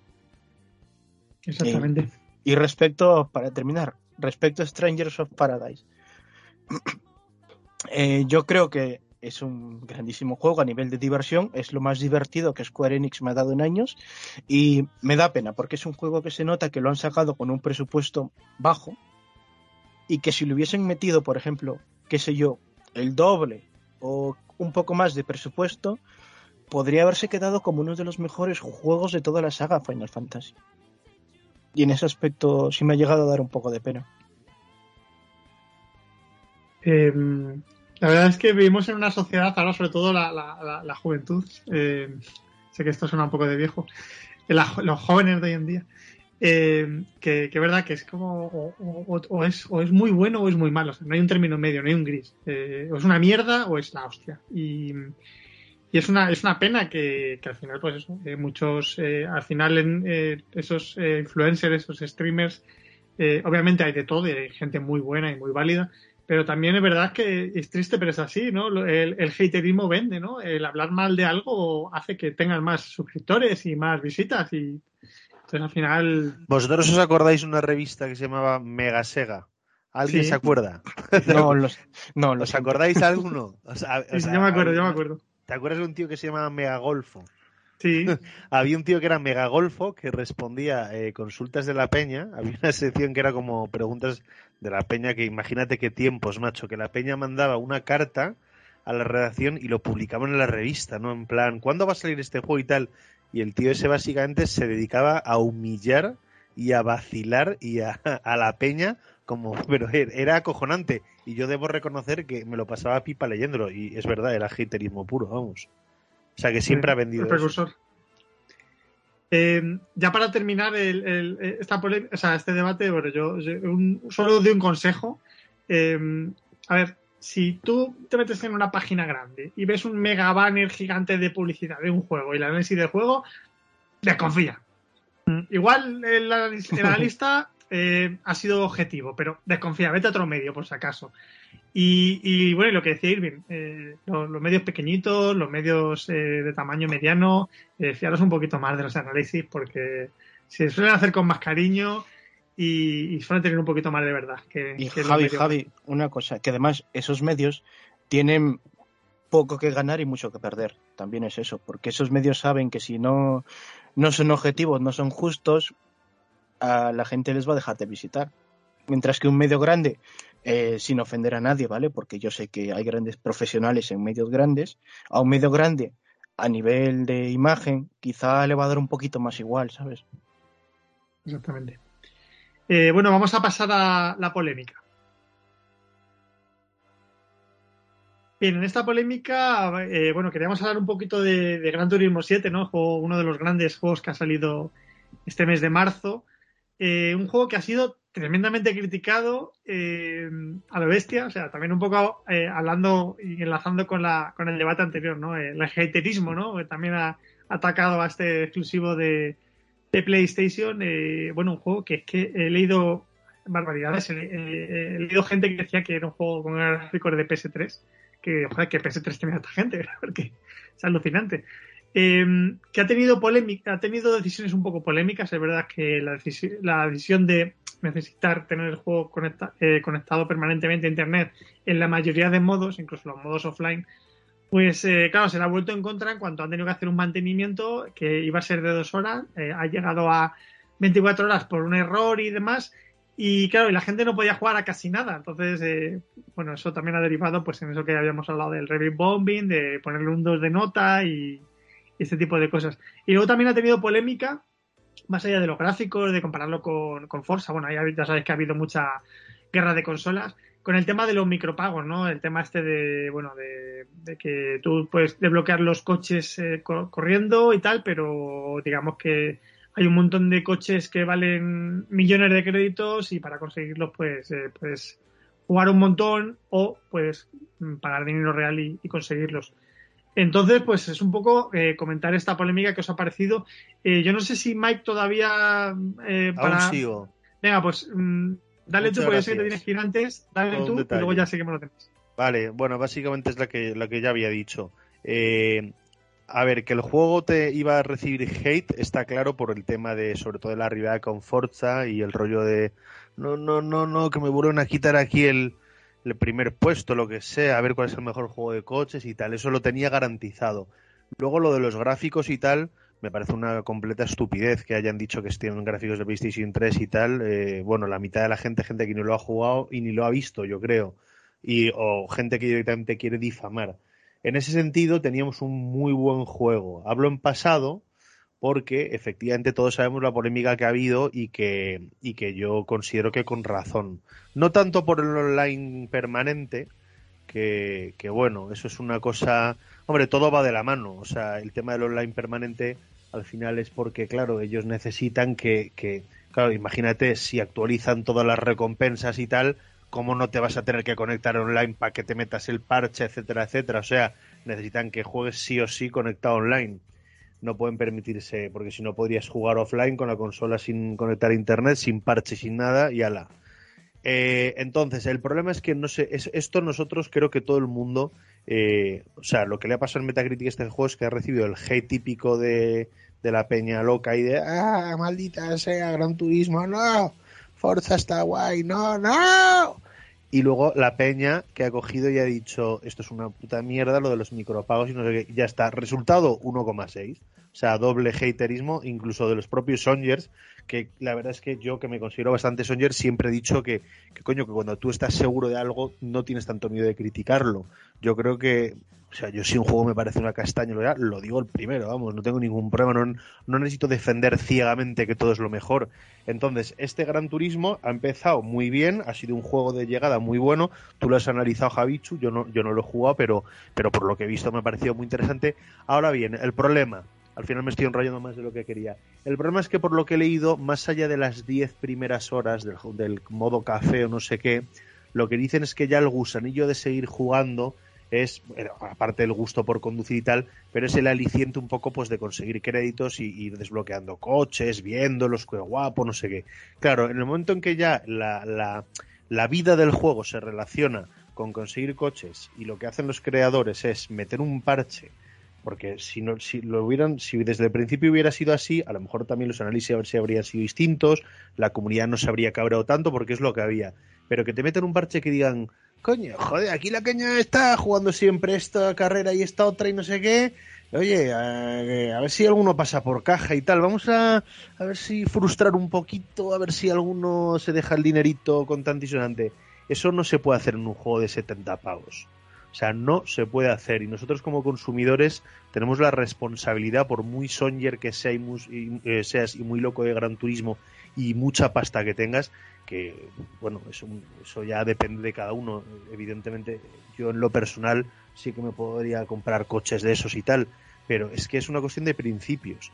Además es una cosa que con los años, eh, mm, no sé, como que te va entrando más en la cabeza. Realmente, eh, cuando eres más joven piensas, va, no voy a ser yo el único gilipollas, tonto el último, no sé qué. Pero luego parece, yo por lo menos vas cogiendo una conciencia de que, coño, si tú piensas algo, hazlo. Y ya cada uno que haga lo que quiera, pero si todo el mundo hace como tú, pues vas a conseguir algo. Entonces, yo no voy a pagar en un juego porque me ha costado 70 pavos. Si yo no, o sea, si yo quiero la opción rápida de comprar coches, vale. Pero yo tengo que tener la opción de comprarlos jugando. Y no jugando tropecientas horas repitiendo lo mismo para que sea un coñazo solo para conseguir eso, porque para eso, como yo ya he hablado alguna vez en este podcast y en, y en algún artículo, tengo mi espada, mi, mi espada de, de, Damocles personal, que es Marvel Puzzle Quest en el móvil. O sea, que es una, yo tengo con ese juego una relación de amor-odio. Es decir, tú puedes jugar un huevo y divertirte un huevo, pero llega un momento en que lo que quieres es desbloquear personajes cada vez más raros y está claro que está concibido como un sacacuartos que si calculas en realidad las horas muertas que le metes en el metro, no sé qué, es acojonante. Pero ¿qué pasa? Que es gratis. Es que, joder, es que estamos comprando un juego que vale 70 euros, que es un juego que mm, si, tú, si tú te inventas un, y ya acabo con esto, si tú te inventas un modo de alargar la vida del juego sin necesitar los coches más lujosos, lo respeto. Oye, mira, han puesto ahí unos coches para el que quiera, eh, pues yo qué sé, es un poco como los trajes de Aldeador Live, que están hechos también un poco en, para, para pajilleros, pero que tú puedes jugar, ¿no? Y eh, todo el juego perfectamente y vale, sí, si le quieres ver las lolas así con menos tela delante a las chavalas, pues a lo mejor pasas por caja, pero no te impide disfrutar del juego. Pero en este caso, si es verdad que el modo café dura 10 horas y a partir de ahí ya tienes el pique de los coches, lo que estás haciendo es cortar el, la progresión del juego e imponiendo ya una, invitación a microtransacciones y tal, que a mí personalmente no me gusta. Por eso aprovecho esta plataforma, eh, este podcast que me brindáis para hacer una crítica ácida y aguda a, a Polyphony Digital y a Sony porque no, o sea, no, como veis la gente no es tonta, gente de Sony y tal, y la comunidad reacciona por suerte. Y eso es lo que tenía que decir. El juego, ya os digo, no dudo que estará muy bien y tal, pero es una pena que lo hayan manchado con esto. Y eso abriría otro debate, que es que eh, no sé, habría que ver hasta qué punto realmente eh, lo hacen para por, avaricia o porque realmente estos desarrollos pues no son tan sostenibles como nos gustaría. Eso ya abriría otro tipo de debate, pero no creo que la solución sea esta. O sea, es que hemos ido pasando de los DLC que eran valor añadido a los DLC que eran contenido recortado del juego, ahora ya micropagos directamente para no sé qué, en fin, que eso daría para otro podcast entero. Os voy a dejar ya con el, con el tema, chicos. Yo ya me despido. Hasta el próximo. Y nada, un placer estar aquí con vosotros, ¿vale? Igualmente, tío. Venga, hasta luego, chao. Hasta eh, luego, Mike. Bueno, eh, respecto a lo que decía Mike, hombre, la verdad es que el, modo café dura más. A mí me ha durado veintipico horas. Eh, y es verdad que, que al final hay muchos juegos que tienen esto de los micropagos. para mí un juego que tiene micropagos, pero todo lo que puedes conseguir lo puedes conseguir jugando y de una manera razonable, eh, no es tan criticable. La cosa es que tengas que echarle, pues eso, 400 mm, horas, ¿no? Recuerdo el, Battlefront este cuando decía, bueno, lo puedes comprar todo con moneda al juego, pero tenías que echarle, pues, mil horas a, no sé qué. O sea, cosas locas, no, ¿vale?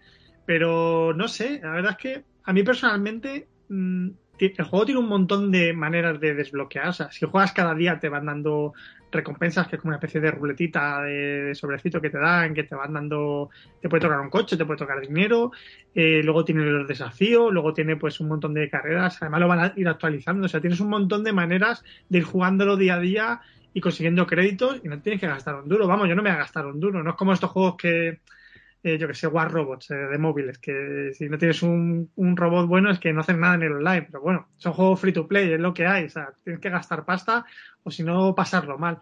Pero no sé, me parece que lo han criticado demasiado, demasiado. En, este sentido de los micropagos, eh, que luego al final eh, Polyphony con las críticas ha, echado para atrás y ha vuelto a, a los precios iniciales, a las recompensas iniciales. Yo creo que también por eso el mantenimiento se fue un poquito más de, tiempo del que esperaban. Pero me parece un poquito excesivo las, las críticas que les, que les han hecho. Pero bueno, no sé si, José, ¿tú qué, qué, te parecen todas estas críticas que ha habido de, de Gran? Si te las comparten, ¿no? Eh, no sé, ¿qué opinas de, todo esto? yo estoy completamente de acuerdo con Mike que al final la gente no es tonta, ¿no? O sea, si tú en un juego que de entrada ya, por eso habrán reculado con el tema de los créditos que tienes que gastar para comprar coches, ¿no? Y que luego ya quien quiera gastarse dinero en micropagos que lo haga, pero es verdad que tú en un juego gratuito, pues eso, un, Genshin Impact o cualquiera que tenga gachas, como hablábamos antes de podcast, ¿no? Del tema de, de los gachas, pues hombre, pues si tú, tú quieres gastar dinero te lo gastas.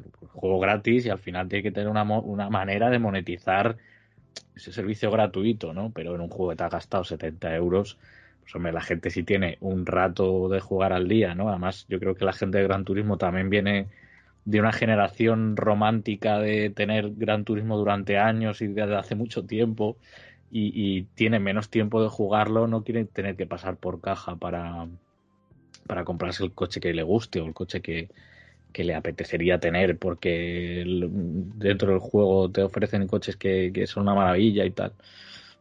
Lo que pasa es que, claro, criticar por criticar, porque es de Sony, porque dicen que son gráficos de Play 3, cuando es imposible que sean gráficos de Play 3, porque es que no, tú lo ves y, es que no tiene sentido decir eso, pues hombre, es que es criticar por criticar y hacer daño en realidad al juego. Entonces, si ya la propia gente que ha comprado el juego lo critica, pues la gente que ya le critica por criticar se va a sumar más y se va a echar más a la chepa, porque es que mira encima la gente que se ha comprado el juego y, le, y, y si a Sony también lo critica, es que es una basura, ¿no? Entonces ya es como, mira, no aproveches ahí el hueco para atacar, porque no tiene sentido. O sea, hay que ser críticos objetivos. El juego ni tiene gráficos de Play Eso es muy 3, difícil. ya, eso es muy difícil, pero me refiero en el sentido de, aunque te guste algo tanto, ¿no? Como yo he dicho Hogwarts Legacy, que puedo estar ahí alucinando porque va a ser Hogwarts, porque voy a estar ahí jugando al Quidditch, oh Dios mío, pero hombre, el combate me ha parecido regulero por lo que he visto, que luego lo mejorarán, ¿no? Pero decir, vale, puedo estar cegado por porque me encanta Harry Potter, pero también, hombre, ponle el mismo suficiente para que luego no llegue allí y me pegue un guantazo ciertas partes, ¿no?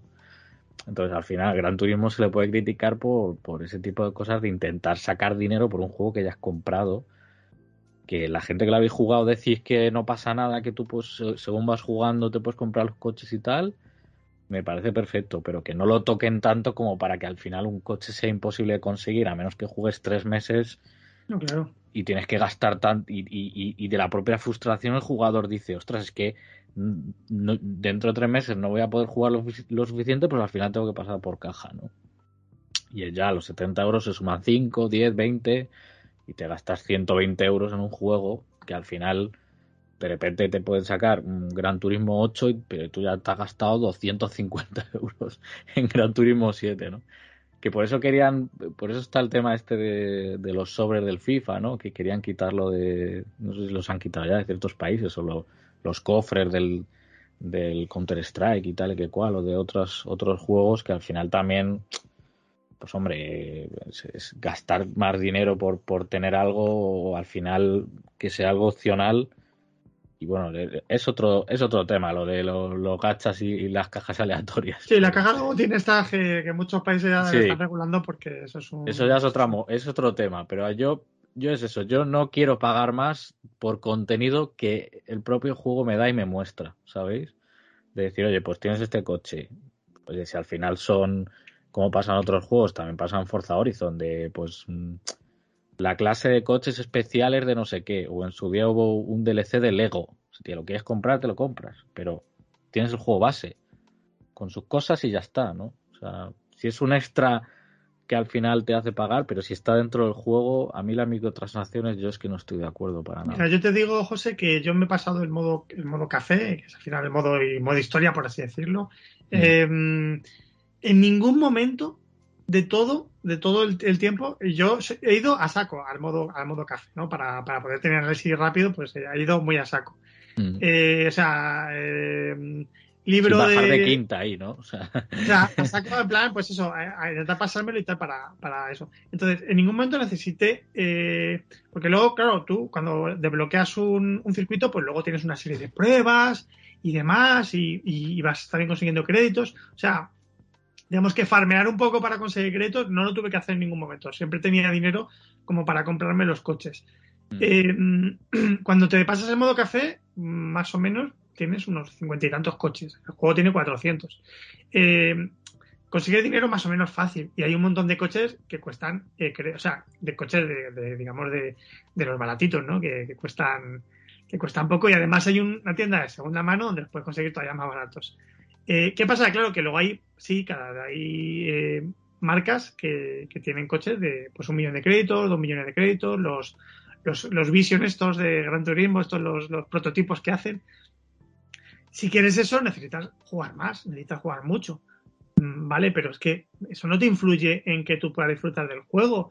Eso no te influye en que haya eh, ciertos niveles, ciertos campeonatos que, que necesites sí o sí mm, dedicarle tres meses a jugar para poder jugarlos. Eso no te influye en el online porque necesitas ese coche tan difícil de conseguir para porque vas a tener una ventaja. Eh, no sé, me parece curioso que, que en Forza, que por ejemplo el tema de los micropagos era mucho más agresivo, porque de hecho eh, podías hasta comparar mejoras de aceleración extra y de cosas así como que afectan directamente a la jugabilidad, ¿no?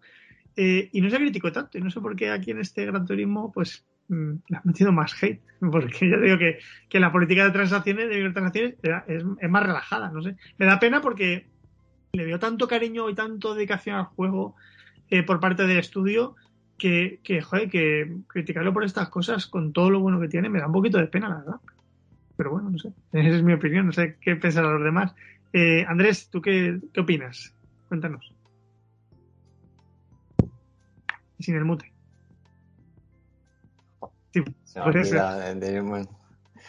Eh, a ver, del tema que ha habido sobre la recepción de Gran Turismo 7, bueno, yo estoy totalmente en contra de que un juego que tiene modos offline te obliga a mantenerte conectado a internet y esto pues no es la primera vez que pasa. Eh, de hecho pasó ya en 2015, hace ya eh, una buena temporada, con Need for Speed de aquel año, el reboot de Need for Speed, que tenías que estar siempre conectado a internet y si no, pues no podías jugar. Vamos, que si no tenías PlayStation Plus o Xbox Live Gold, pues no, no ibas a poder jugar. Y esto entiendo que, que moleste, porque tú ponte que a lo mejor a ti te gusta el juego y tú quieres jugar solo los modos de un jugador. Pues mm, si te obliga a estar conectado a internet y a verificar esa suscripción, yo entiendo el enfado de los jugadores, la verdad. Y luego, luego si están en, en mantenimiento los servidores, pues más de lo mismo. porque yo no puedo jugar los modos de un jugador? Eh, Si es que se puede llamar de un jugador, ¿no? Modo offline, porque todo el rato, eh, todo el rato estás conectado a internet. Y el tema de los micropagos, bueno, no creo que sea nada nuevo. Eh, y no hay demasiado que destacar, puesto que ya ha pasado anteriormente. Los micropagos siempre van a estar ahí.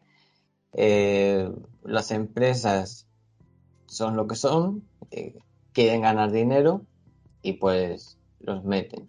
Unas más, otras menos. Un- Unas un día dicen voy a meter mil micropagos, como pasó con, Electron- con Electronic Arts y Battlefront 2.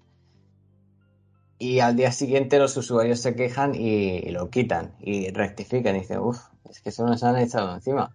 Pues puede pasar eh, igual con esto. ¿Quién te dice a ti que el día de mañana, que no se sabe si va a ser así o no, el día de mañana dice Sony, bueno, vamos a lanzar una actualización y ahora vais a poder jugar sin conexión a internet a los modos de un jugador. Nadie te dice que eso no va a ser así, pero tampoco ni te lo podemos confirmar, pero tampoco lo podemos decir que no vaya a pasar. Eh, Queda ahí la duda, le damos el beneficio de la duda. Oye, ojalá que sí, que se actualice, arregle todo lo que tenga mal. Si procede que mejoren gráficos, que no digo que no estén mal, mucho ojo, pero sí es verdad que yo creo que podría haber más. Los gráficos podrían haber subido un poquito. Entiendo que se enfoca más en físicas y tal, porque es un simulador, um, aunque sea un poco más arcade, pero al fin y al cabo se quiere centrar más en el realismo. Pues bueno, decisiones que toman Sony y compañía y hay que acatar. Al final lo que queda es quejarse y que pues nos intenten escuchar como pasó en su día con la actualización gratuita de Horizon Forbidden West a PS5. Dijeron, uff, es que se nos han echado mucho encima. Venga, vamos a hacerle caso. Pues todo esto es igual. Si no te quejas, no, no hay solución, no vas a hacer nada. Te van a dar cualquier cosa. Eso es lo que pienso yo. Sí, hombre, obviamente, obviamente las quejas eh, siempre ayudan y sobre todo si son cosas con sentido. Lo, lo que hay que hacer es que, mm, tampoco hatear a lo bestia a un juego por una queja, eh, no reconocerle las cosas buenas que tienes, pero obviamente si pueden meter un modo eh, que cuando estén en mantenimiento mm, habiliten el juego offline y para muchos más modos y cosas así, pues y, y obviamente los micropagos eh, los mantengan eh, bajitos, pues obviamente pues cosas que se, van a agradecer y que está bien que la gente luche por ello. ¿no? Eh, Alex, ¿qué, ¿qué piensas tú de Gran Turismo? Yo no sé si lo has podido probar o... Mm, No, yo a ver, el Gran Turismo, a ver, no lo he jugado, no soy muy fan de los juegos de coches, ni de Gran Turismo, ni de Forza, ni nada del estilo. Pero por lo que he estado viendo, sí que, a ver, entiendo un poco toda la polémica que ha habido. Y yo personalmente, yo estoy totalmente en contra de que, de pagar 60, 70 pavos por un juego y que encima tengas que, que tener el online. Eh, entonces es como Ponle 80. no me parece bien que te estén dando 60-80 pavos por un juego, luego otros 60-80 por la suscripción online. Me parece un desastre. O sea, si es un juego que es puramente online, o sea, ya me parece mal que te estén pagando, te estén cobrando por dos por jugar. Pero es que si encima es un juego que puedes jugar tú solo, mm, no te quieres usar el multijugador para nada, eh, me parece horrible. O sea, yo lo siento, o sea, mm, si es un modo un jugador, es un modo un jugador, es offline. Mm, Ya para que tenga sus motivos, tal, no digo que no. No digo que no, pero no me parece bien. Y ya encima se meten micropagos y tal propios de un juego free to play que te mete micropagos por, como has mencionado antes. Sí, o sea, tienen que mantener, digamos, el servicio de algún modo. Pero siendo un juego que tenga que poner 60, 70 pavos por él, más luego, venga, vamos a irte cobrando también por. No tiene suficiente ya con los 60, 70 pavos que, cuesta el juego. O sea, digo, o sea, mm, la verdad es que me parece un poquito. Porque a mí me cuesta creerme que estemos en ese punto de. O sea, ya tenemos mm, pagos por todos lados, que si DLCs, que si tal, que si cual, mm, pases de temporada de toda la historia, mm, pues encima que te sigan queriendo sacar los cuartos, pues me parece un poquito ya excesivo, sinceramente. Sí, hombre, a ver, a ver, no deja de ser un juego Gran Turismo 7 que eh, seguramente, vamos, eh, ya pasó con Sport. Eh, ya no solo mantener el, tema de los servidores, que obviamente está, está bastante. Es un juego que tiene unos, un, un un mundo online muy, muy potente, sino también el, el que todos los DLCs que salen, todos los, eh, los contenidos, los coches, las pistas, eh, tal, todo eso es gratis. Entonces, claro, al final, eh, obviamente, pues es gratis, pero siempre con el peaje de, esos micropagos que están por ahí, que hay gente que le molesta más, gente que le molesta menos. Eh, Irving, terminamos contigo. ¿Qué te parece todo esto de Gran Turismo? Pues, a ver, lo primero, admitir que no, no he jugado al juego, no lo he visto, más allá de lo, de lo que es informativo, los trailers y esto, ¿vale? A ver, rápido. Eh, lo primero, yo creo que está bien que la gente exprese su descontento porque esto ayuda a las empresas y cambia algunas políticas que son injustas. Ahora, eh, no estoy a favor del review bombing porque es algo que se nos puede ir al- de las manos con temas muy tontos, pero lo entiendo. Y termino con esto. A mí el tema de los DLCs, mientras sean cosméticos y no sean obligatorios, perfecto y pa'lante. Y sobre todo esa gente que se ha puesto a criticar el juego por tonterías, en plan, no, es que tiene gráfico de Play 3, no sé qué, no sé cuánto. Pues, hijos míos, en esta vida hay que dejar de ser un poco mediocres y admitir que incluso cuando algo no nos gusta porque es de otra marca o no es nuestro género, hay que admitir que tiene cosas buenas. Y ya está. Eso es todo lo que tengo que decir porque no me he jugado al juego y no he visto más allá de lo, de lo que hemos visto en prensa. Yo, vamos, el otro día eh, me estuve viendo una repetición de una carrera que hice en Nürburgring con, en lluvia y, o, o sea, os juro que, que parecía una retransmisión real y luego lees que tiene gráfico de Play 3 y dices tú, pero qué cojones. Es que eh, es- eso es lo que pasa con la Play 2, que parece que hay gente que, que lo repite, porque igual lo repite su youtuber o streamer favorito o reportero que es hater y no ha jugado a la Play 2 ni a la Play 3. Porque Bueno. ya te digo yo que se nota cuando un juego se ve de Play 3 y de Play 2. Es como la gente que decía que el Arceus tenía gráficos de Play 2. Hijo mío o hija mía, tú no has jugado a Play 2 y me estás diciendo eso. Porque los gráficos de la Play no eran así. Bueno, eh, vamos a dejarlo hasta aquí, que nos estamos enrollando mucho. Eh, hasta aquí nuestro programa de hoy. Espero que, como siempre, lo hayáis disfrutado tanto como nosotros haciéndolo. Eh, recordad que podéis seguirnos en la web de allgamers100.com, en Twitter, en Facebook, en Instagram, en Telegram, por supuesto nuestro canal de YouTube, donde vamos a seguir subiendo vídeos regularmente. Además podéis vernos los caretos. Eh, recordaros también que tenemos un concurso activo hasta el viernes 25 de marzo, donde sorteamos tres claves de Steam para un único ganador. Control, Metro Exodus y Iron Harvest, casi nada. Podéis escuchar este podcast a través de la web, eh, de YouTube, eh, para vernos digo, las caras, en Evox, en Spreaker, es podcast de Apple, en Spotify. Un saludo muy cariñoso a todos los ciudadanos de Ucrania, no os olvidamos. Y ojalá esta pesadilla acabe pronto. Cuidaros mucho, ser felices y nos vemos pronto, amigos. Adiós.